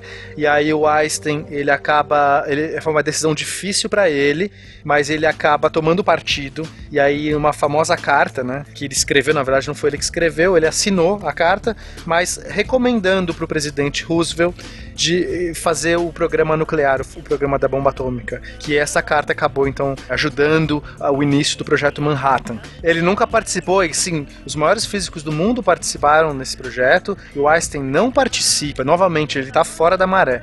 Mas o fato dele assinar a carta, de certa forma, chegou um momento para ele que ele falou: putz, eu não sei para que lado ir. Ele se sente muito mal depois, quando ele vê o uso da bomba atômica, o jeito que a bomba atômica foi usado, né, inclusive no final da Segunda Guerra, que a gente já sabe. E depois disso ele começa até trabalhar de uma maneira mais forte a favor do desarmamento, contra o uso das armas nucleares. Ele vem a público e lamenta profundamente a subscrição dele nessa carta depois que, que os artefatos nucleares são lançados no Japão. Eu acho que a- as únicas contribuições dele, eh, acredito que uma foi ter assinado a carta, acho que dois a gente pode colocar um artigo que ele tinha da- de 1920, onde ele fala sobre a reação em cadeia da fissão atômica, né? Acho que essas foram as únicas contribuições e que eh, eu acho que ele se sentiu extremamente traído por ele próprio em ter dado essas contribuições para uma coisa tão esdrúxula quanto foi a bomba. Inclusive ele já tinha ido a Hiroshima. Ele conhecia a cidade para ele foi um impacto bem forte isso, tanto que a partir disso, como o Pena falou, ele se torna ainda mais incisivo no combate às armas. Ele faz um pronunciamento, como o William falou, na TV depois que anunciam o projeto da bomba de hidrogênio.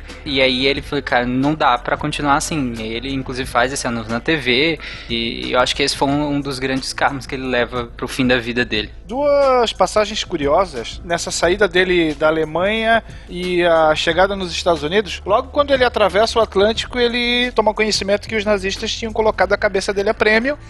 E esse prêmio seria aproximadamente 20 mil marcos, o que na época era uma quantia muito considerável, era uma pequena fortuna até. E aí ele ri e comenta que ele não sabia que ele valia tanto. E quando o pessoal de, de Princeton pergunta qual o salário que ele consideraria justo para ele, ele sugere 3 mil dólares anuais. E aí todo mundo cai na gargalhada, o Einstein fica completamente sem jeito. Aí, aí ele pensa, pô, eu pedi demais, então eu vou pedir menos. Ele achou que tinha exagerado. E aí ele acaba sendo contratado por 16 mil dólares anuais. Vai ver que ele não sabe a cotação do dólar, pode ser um problema. tipo Dr. Evil, né? One million dollars. Lembra disso? Muito bom. Bom, mas a guerra é finalizada, os aliados vencem, né? O lado em que ele acabou migrando acaba vencendo. Como vocês comentaram, houve pós-criação de Israel um convite para que o Einstein assumisse a presidência do Estado, né? Que foi recusado. Por conta de doença? Foi o único motivo dele ou. Porque ele era inteligente, né?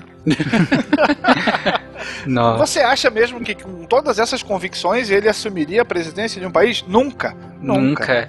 Ele alegou doença, mas é, eu acredito que primeiro ele não acreditava em criação de novos estados e nem queria à frente de um estado que se inicia já com a guerra, né? Então eu acho que ele nunca assumiria a presidência de um estado, muito menos de um estado em conflito já. Ele apresentou um atestado médico de três dias e ó. tipo isso. Em 1940 ele se torna um cidadão norte-americano, né? E em 46, e aí já fim e final da Segunda Guerra Mundial, início da Guerra Fria, ele é taxado de comunista. E em 1950 ele é denunciado pelo McCarthy por essas ideias loucas pacifistas dele, né? Mais uma vez indo contra a corrente. né? Exatamente. E a ficha extensa, extensíssima dele no FBI e tudo, e isso entristece muito ele e, e limita muito a vida dele. Não, não só ele, mas, por exemplo, outro gênio que foi fichado, foi taxado, foi rotulado, foi o Charlie Chaplin, nessa mesma época, tanto que ele não é mais aceito nos Estados Unidos. E aí você imagina a situação: você é rotulado como inimigo, vivendo num país que te acolheu, sendo franco, por interesse, né, já que ele é, conjugava muitos cientistas famosos nessa época, era uma pessoa de porte na ciência, e agora você simplesmente é colocado de lado. Ó, a partir de agora você passa a ser descartável. E aí é evidente que ele se vai se desiludir mais uma vez com essa situação. É, como eu falei, talvez a única época em que a paz foi vista como uma coisa positiva foi imediatamente pós Primeira Guerra Mundial. E ele toma para si essa imagem pacificadora que o mundo precisava. Mas a partir daí, a paz nunca foi mais vista como uma coisa positiva, até porque ia contra os nacionalismos e ideais imperialistas, né? Única época durante a vida dele, né? Isso, eu tô falando durante a vida dele. Inclusive, em 1955, que já é o ano da morte dele, ele ainda assina um protesto contra a construção internacional de armamentos nu- nucleares. Então, assim, você pode ver que até o final ele ainda estava lutando contra a proliferação de armas nucleares. Esse protesto, inclusive, dele é um dos constituintes iniciais do que viria a ser o TNP, que é o Tratado de Não Proliferação, que década depois é um tratado polêmico, né? Quem tem arma nuclear não pode construir mais, quem não tem não pode nem começar a construir, ou seja, é um tratado status quo mas de qualquer forma um tratado importante justamente para controle né, do número de armamentos nucleares. Sim, aí dizem que no dia 17 de abril de 1955 Einstein ainda fazia cálculos da teoria do campo unificado dele. E aí ele morre na manhã seguinte, no dia 18 de abril de 1955. Bom, uma vida intensa e a gente não pode negar que se não é o mais importante, está entre as cinco pessoas mais importantes do século XX na ciência histórica, né? Enfim. Um dos dez maiores revolucionários de todos os tempos, eu diria. Realmente o cara conseguiu revolucionar a forma como a gente compreende a própria ciência, né? A área dele é a física, mas a ciência como um todo. E aí a gente volta à pergunta do distante início do cast, desse cast longo, uh, sobre o porquê porquê dele ser tão pop. E, e para encerrar, é, já que a gente foi bastante extenso em boa parte do, da vida que valia que ia ser citada, eu pergunto a vocês: se não existisse o Einstein, a gente teria a mesma evolução científica? Demoraria mais? Não teria? Porque aí é muito achismo, sem dúvida. mas de qualquer forma. A, a minha resposta também é sim e não. Eu acho que o Einstein deu muita sorte porque as ideias que ele flerta, muitas pessoas estavam flertando, então assim, o que realmente deu o estouro do Einstein lá atrás foi uma oportunidade, o grande ano miraculoso dele que lançou ele, e aí se ele não conseguisse ter tido esse ano miraculoso, provavelmente ele seria mais um nome, assim como a gente tem, por exemplo, na quântica, que a gente tem muitos nomes, mas nenhum que você fale, nossa, esse é o grande cara da quântica. Talvez o Einstein fosse um grande nome aí no meio da relatividade relatividade, ele teria feito as ideias da relatividade dele, mas não seria o, o grande bastião. Porém, eu não acho que alguém poderia ter substituído ele eu acho que se outra pessoa, por exemplo, se o Poincaré ou outra pessoa tivesse feito antes, não viraria o Einstein. Poderia não ter existido o Einstein, mas talvez não tivesse um outro no lugar. Mas no momento que ele teve as oportunidades e, e tudo mais, ele se tornou a pessoa, porque ele tem, na minha concepção, um grande diferencial, tanto na sua vida, quanto na sua ideia, quanto no seu modo de pensar. Agora, eu vejo do outro lado o Feynman. Eu acho o Feynman tão genial ou mais genial do que o Einstein, só que o Feynman não virou o Einstein o Feynman não deu sorte, na minha concepção. Posso dar uma resposta? Vai me bater porque eu quis falar de contrafactual. Não, não, cara, eu gosto de contrafactual. ok. Eu, eu, eu, surfo nessa vibe aí também. Então, então vambora, surfemos. Bora. Então vamos lá. Se ele não tivesse vindo à Terra, pode ter certeza que a sua, a nossa, a minha vida seria completamente diferente. Dificilmente você iria esquentar alimentos, talvez num forno micro-ondas, jogar videogame, chora guaxinim. Meu Deus. Ir ao médico e ser examinado, sei lá, por um tomógrafo, chora Tarek. Visualizar a tela de cristal líquido do seu laptop, chora Diogo. Entre outras inovações aí que só foram impossíveis com as. Mas eu não vou chorar também, William? Choramos todos chorar. agora, em uníssono. Talvez houvesse um shampoo de queda. É, eu, discordo, eu, discordo, de William. Eu Quero também. frisar aqui. Agora foi bem bonita essa conclusão, mas. Mas eu discordo. Eu, eu também. Eu só acho que seria. Outra pessoa teria feito. Até porque é, muitas dessas coisas que você falou não tem muita contribuição claro, do claro, Não, mas foi só pra. É o MC, então. tipo, seu discurso foi até bonito, mas foi inútil, cara.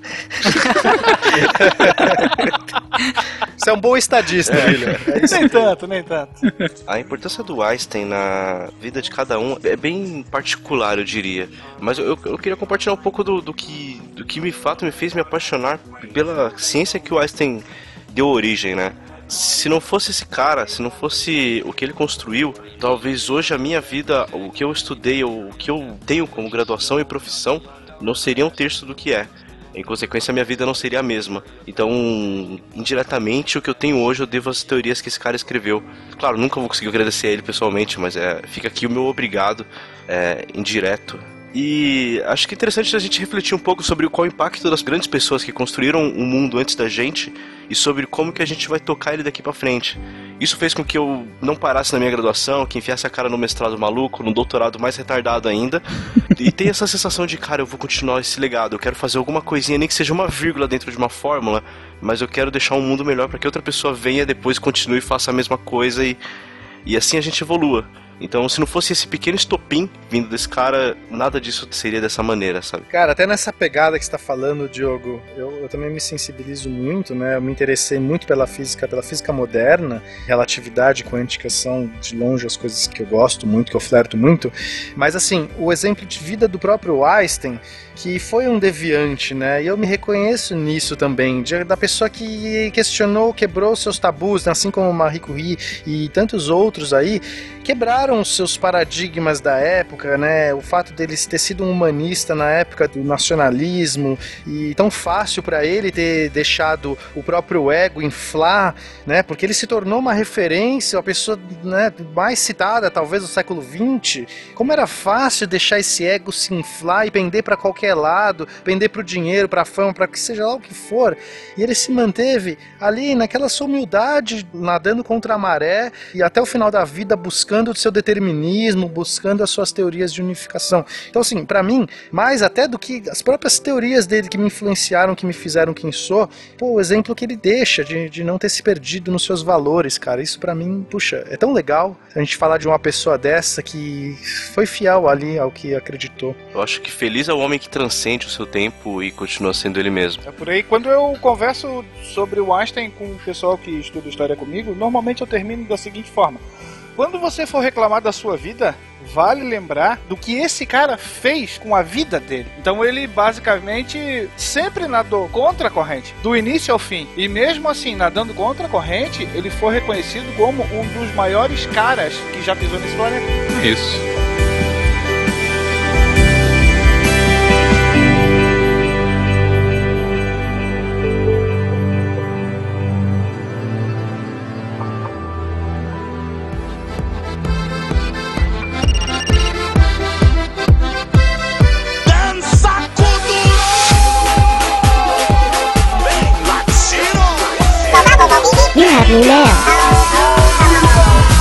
Vai deviante, com a língua solta, dá um comentário, te amo eu juro.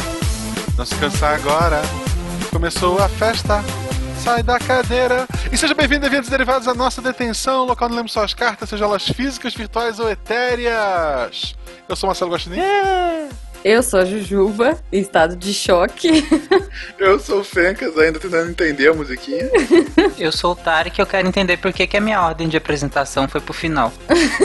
Porque por lado de alegria. O Guaxa, o, o Guaxinim voltou. Tarek saiu o quarto porque não tem cinco pessoas. Aê! Olá, amiguinhos! Olá, amiguinhos! Olá, amiguinhos. E Marcelo? E botando a ordem na casa, Fencas, diga pra gente se alguém quiser mandar um presente para o SciCast, pra onde é que manda esse presente? Mandando presente para a Caixa Postal 466 no CEP 898801974 em Chapecó, Santa Catarina. Chapecó. Se você não entendeu, dá um voltar aí. A Juba recebeu coisa, mas não foi nesse, nessa caixa postal, né? Foi nessa caixa postal, Ah, exatamente. Eu recebi finalmente a minha cartinha de foguete. Exato, a foto tá lá no Instagram. Eu quero agradecer muito a Gabi Alves, da Califórnia, que me mandou o meu primeiro foguete. Gabi, obrigada, eu fiquei super emocionada, mesmo. Tipo, lagriminhas saltaram dos olhos. E às vezes a gente acha que não, às vezes a gente dá aquela desanimada, dá aquela cansada. E vocês vêm e são incríveis com a gente, dão muito carinho. Eu, eu fiquei, cara, foi, foi lindo, assim, foi tipo muito emocionante. Eu tava num dia super desanimado, tava cansada, tava, tipo, trabalhando. A gente tá trabalhando em turnos dobrados aqui, né? Todo mundo do Sequest trabalhando a semana inteira, tá treta, e aí de repente você fala. Ai, nossa, eu não queria gravar hoje. Nossa, queria muito, enfim, descansar. E aí, de repente, pum, vem um negócio desse e fala, cara, como assim, sabe? É muito nas horas de desânimo que essas mensagens aparecem. Isso já aconteceu comigo umas duas, três vezes. De eu estar nesse momento de cansaço, de a bateria acabando, assim, e aí de repente vem isso e, nossa, renova tudo. É, é muito mágico. Obrigada. Sim, sim. Fiquei Na história a gente tem isso várias vezes. O país não quer entrar em guerra e vem um foguete aqui dentro. Não, mas falando sério, é, é, e assim, só pra frisar isso que eu achei muito legal quando a Juba compartilhou, pelo seguinte, gente. Tem uma, uma frase do Stalin que é aquela de uma única morte é uma tragédia, um milhão é um- uma estatística. O inverso também é verdadeiro, porque assim, é muito legal quando a gente vê que os episódios estão passando de 350 mil downloads por semana. Então, assim, isso é fantástico. São números assim que colocam a gente como um dos podcasts, dos principais podcasts do Brasil. Agora, isso é o número inteiro. Quando vem aquela uma pessoa e manda aquele e-mail, sabe, do tipo, nossa, vocês ajudaram é, e me mostraram uma coisa nova. Eu tô ensinando um negócio novo pro meu filho. Eu tô mudando de vida ouvindo isso. Quando você conhece a história individual das pessoas, ou quando elas mandam um presente tão carinhoso como foi esse que foi pra Jujuba, nossa, isso é fantástico. Isso faz valer ainda mais a pena o que a gente É faz isso aí. Não, sem dúvida, sem dúvida. É, esse carinho paga qualquer coisa. É, e ao contrário do que falaram no Twitter, eu gostaria sim, viu, de uma carta física. É, ele gostaria de receber uma becerrada. Eu acho, eu acho que tu não tem mais salvação, não, tá? Ninguém tem. É. Obrigado. Ai, Jesus. E já que é pra falar de coisas mais sérias, Tarek, por favor, tem um evento pra divulgar hoje? Tem, claro. É Escola de Arte e Humanidades da USP. De 15 a 19 de agosto é gratuito. Temos o site aí no post, acesse e vai lá. Sexta semana de Sistemas de Informação. Isso, Escola de Arte e Humanidades. Olha E demais. Boa, boa. Não, porque eu acho que esses sistemas de informação aqui deve ser tipo. É o antigo biblioteconomia. Biblioteconomia não existe mais. Ah, eu não sabia. Não? A gente não organiza mais livro em biblioteca, quer dizer, ainda organiza. Agora ele é um curso maior que organiza coisas em banco de dados e escambau. Ah. Não, pera aí, biblioteconomia não existe mais? É sério isso? Eu não sei. Eu acho que sim, pelo menos os cursos que eu conhecia viraram sistema de informação. Caramba. Ah, olha aí. Não, não sabia disso. Que triste. Olha só que beleza. É, ou não. Ou não. Bom, legal, legal. Então, sei lá, ouvintes que são biblioteconomicos, sei lá. É, falem pra gente o que vocês estão fazendo da vida agora. Não, brincadeira, não, não. brincadeira. E o primeiro e-mail eu vou ler aqui é do Marcos Roberto, ele é técnico em automação, tem 29 anos e é da cidade de Dias Dávila. Olá, deviantes derivadas, de novo termo que eu cunhei, tá aqui. registrado. Muito boa. Ah, pronto. Hashtag Guaxa Humildão. Ah, nunca fui, nunca fui.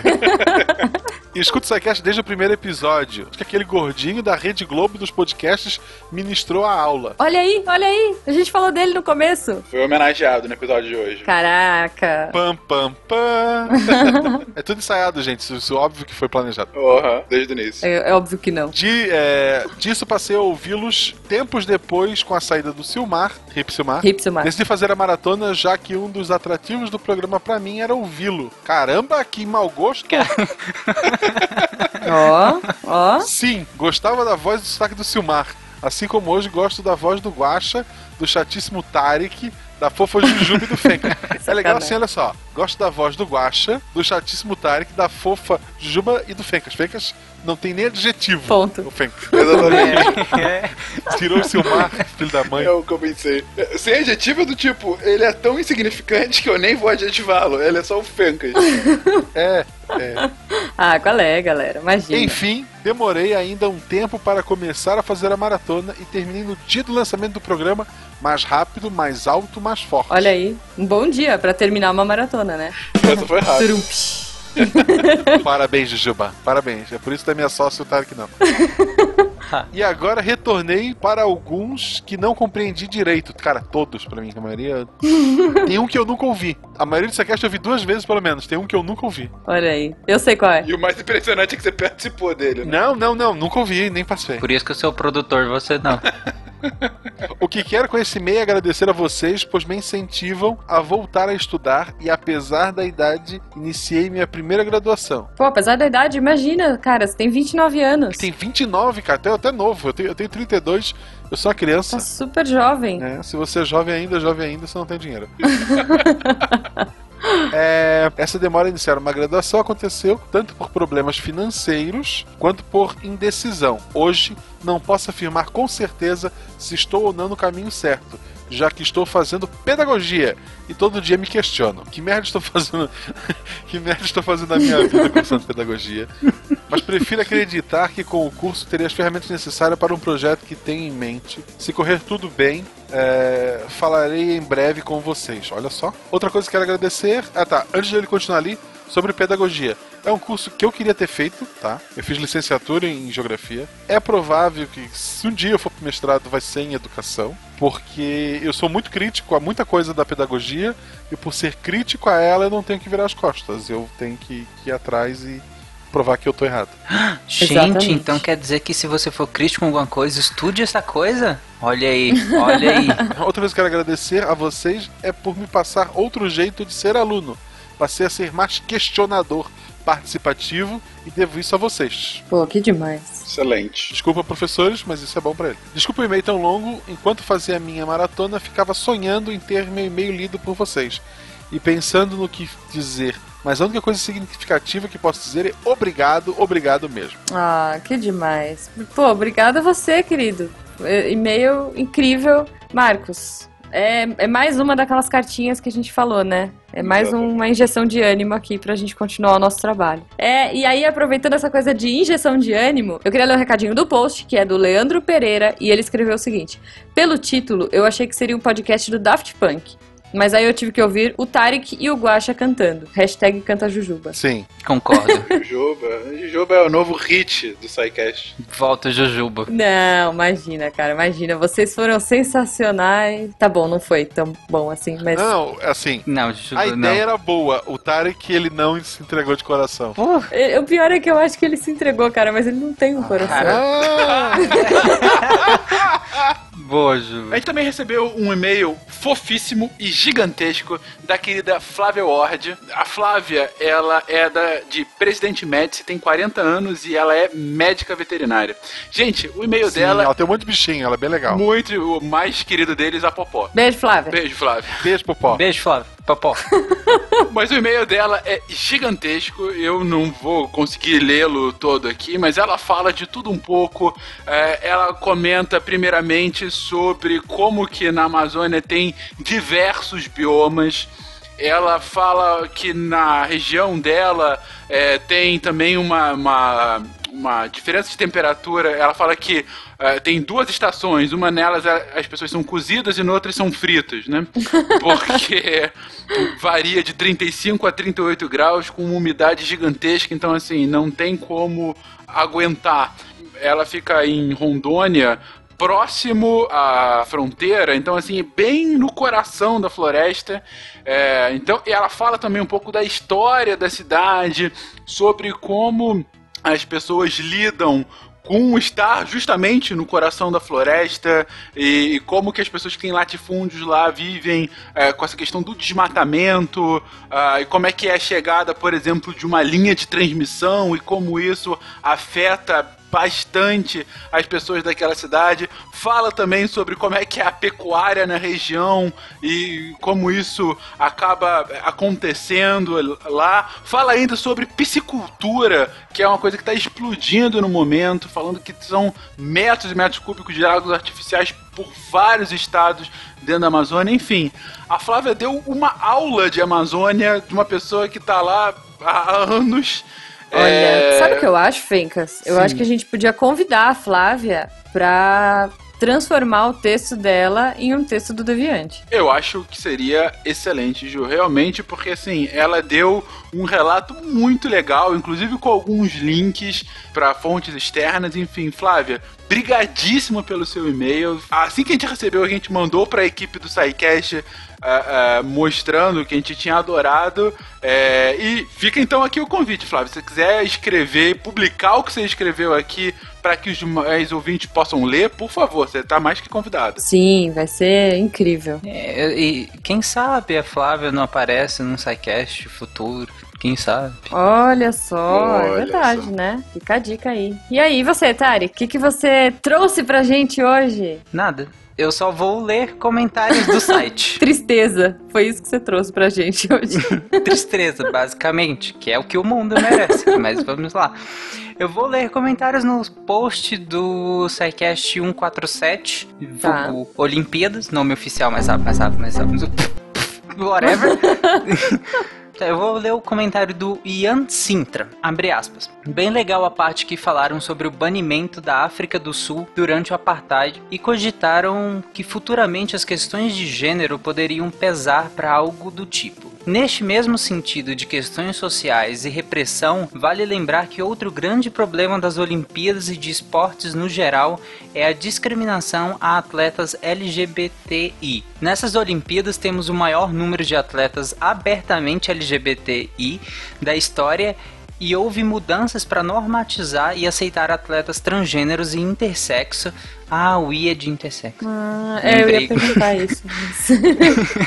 Mas ainda assim é bem sabido que o ambiente esportivo geralmente, além de muito machista, é muito preconceituoso com minorias sexuais e de gêneros. A maioria desses atletas passam a sua vida esportiva inteira escondendo suas sexualidades e identidades de gênero para só talvez se revelarem mais tarde, já aposentados, pois há muito medo de repressão e perda de apoio é, ao sair do armário. É, em, em especial, desculpa, mas em especial patrocínio, né? Eu acho que é o maior medo. Já é difícil os caras conseguir patrocínio. É, caraca. É verdade. Uhum. É, eu acho que dos maiores medos é realmente deve ser isso. Que bobagem, né, gente? Vamos falar É porque sério. sempre, eu acho que a quantidade sempre foi a mesma. A diferença é que agora a gente tá no mundo que as pessoas podem ter a coragem de falar o que são e tal. E... Sim, quanto antes ficavam legados a, a se martirizar sozinhos, a, a, a sofrer Uhum. sozinhos, agora pelo menos elas podem e devem. E isso com certeza afeta a vida e desempenho desses atletas. Ou Imagina, né? se, se os atletas precisam de, de, de tanto acompanhamento psicológico para eles lidarem com a pressão que é um jo uns Jogos Olímpicos, por exemplo, imagina eles não estarem 100% focados naquilo. Ou tendo que representar um papel, né? Exato, pensa. É, Não podendo serem eles mesmos, né? Esse é absurdo. Uhum. Pois é. É, só para lembrar, teve bastante polêmica durante os Jogos Olímpicos de Inverno de Sochi, graças às leis antipropaganda gay da Rússia. Ah, claro, né? Tinha que ser. As leis não impediam atletas LGBTI de participar, mas caso algum deles ou qualquer um, tanto atleta como plateia, demonstrasse qualquer tipo de protesto em apoio à causa LGBT, seria expulso e, ser, e até mesmo preso. Várias ONGs e movimentos LGBT e de direitos humanos fizeram petições e protestos pedindo que o COI eh, pressionasse a Rússia a rever essa lei discriminatória, mas não surtiu efeito. Pouco tempo depois surgiram na internet vídeos de grupos neonazistas torturando e humilhando jovens gays sem o menor pudor, dos quais alguns até se mataram. Então é de se pôr em questão se há de fato tanta preocupação assim com direitos humanos por parte das Olimpíadas, ou até mesmo trazendo para o Rio com o caso da remoção de famílias pobres para fazer campo de golfe. É, aí ele colocou um vídeo, ele falou, esse foi um vídeo da campanha da Alaut, Alaut na, na época dos Jogos de Inverno, vou deixar o vídeo no post, e eu quis ler esse porque é uma causa extremamente importante, pelo que eu li, eu acho que vocês entenderam por que, que eu trouxe esse, esse, esse comentário aqui, que é, é realmente, cara, é, é triste ver isso, é, é muito triste. Mas continuando aqui no, no, no site, Não, eu... É triste, é triste, mas pelo menos como ele falou lá no começo, a gente deu alguns passos pra frente. Assim, demais. Já deu, ah, não sei se o suficiente ainda, Não, mas longe disso. Mas alguns passos foram dados. pelo menos a gente começou. Mas a- é isso que eu ia falar, a gente já começou, né? É, pelo menos começamos. Vamos ficar felizes por esses passos? Sim, eu vou ficar feliz. Olha aí, tá vendo? Olha! Por, uma, Olha por só, essa causa eu coisa- vou ficar feliz. Mas continuando aqui no- nos comentários, tem o comentário do Mari- Maurício Fedato.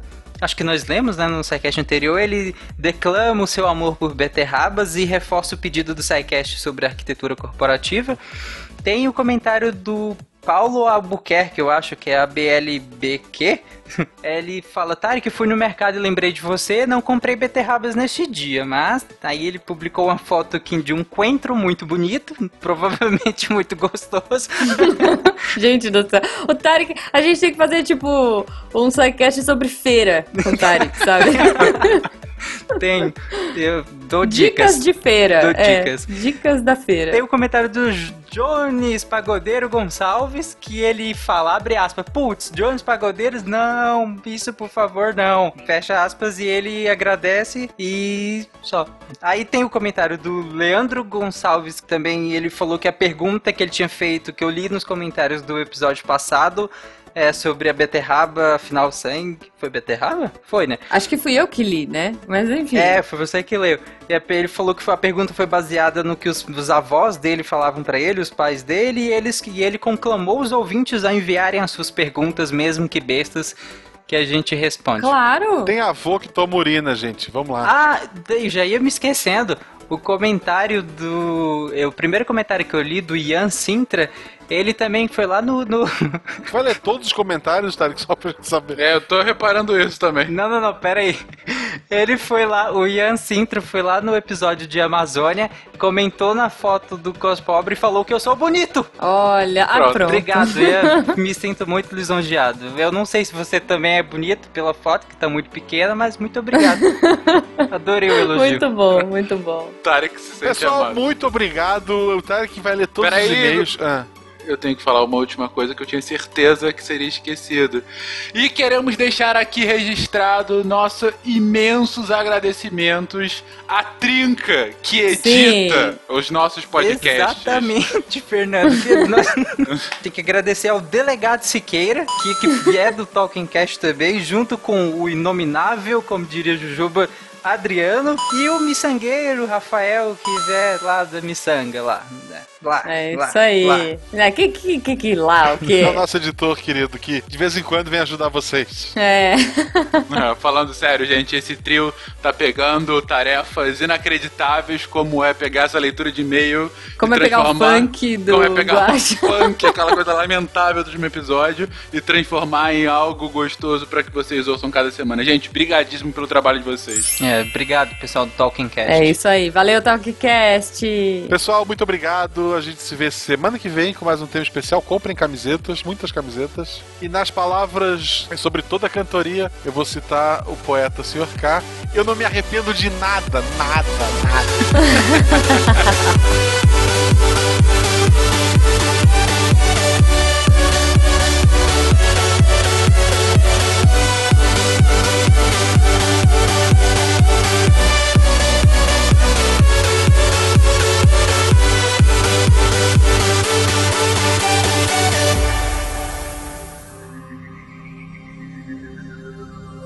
Se a ciência não for divertida, tem alguma coisa errada. Tem que ser divertida. A coisa mais divertida que tem é a ciência.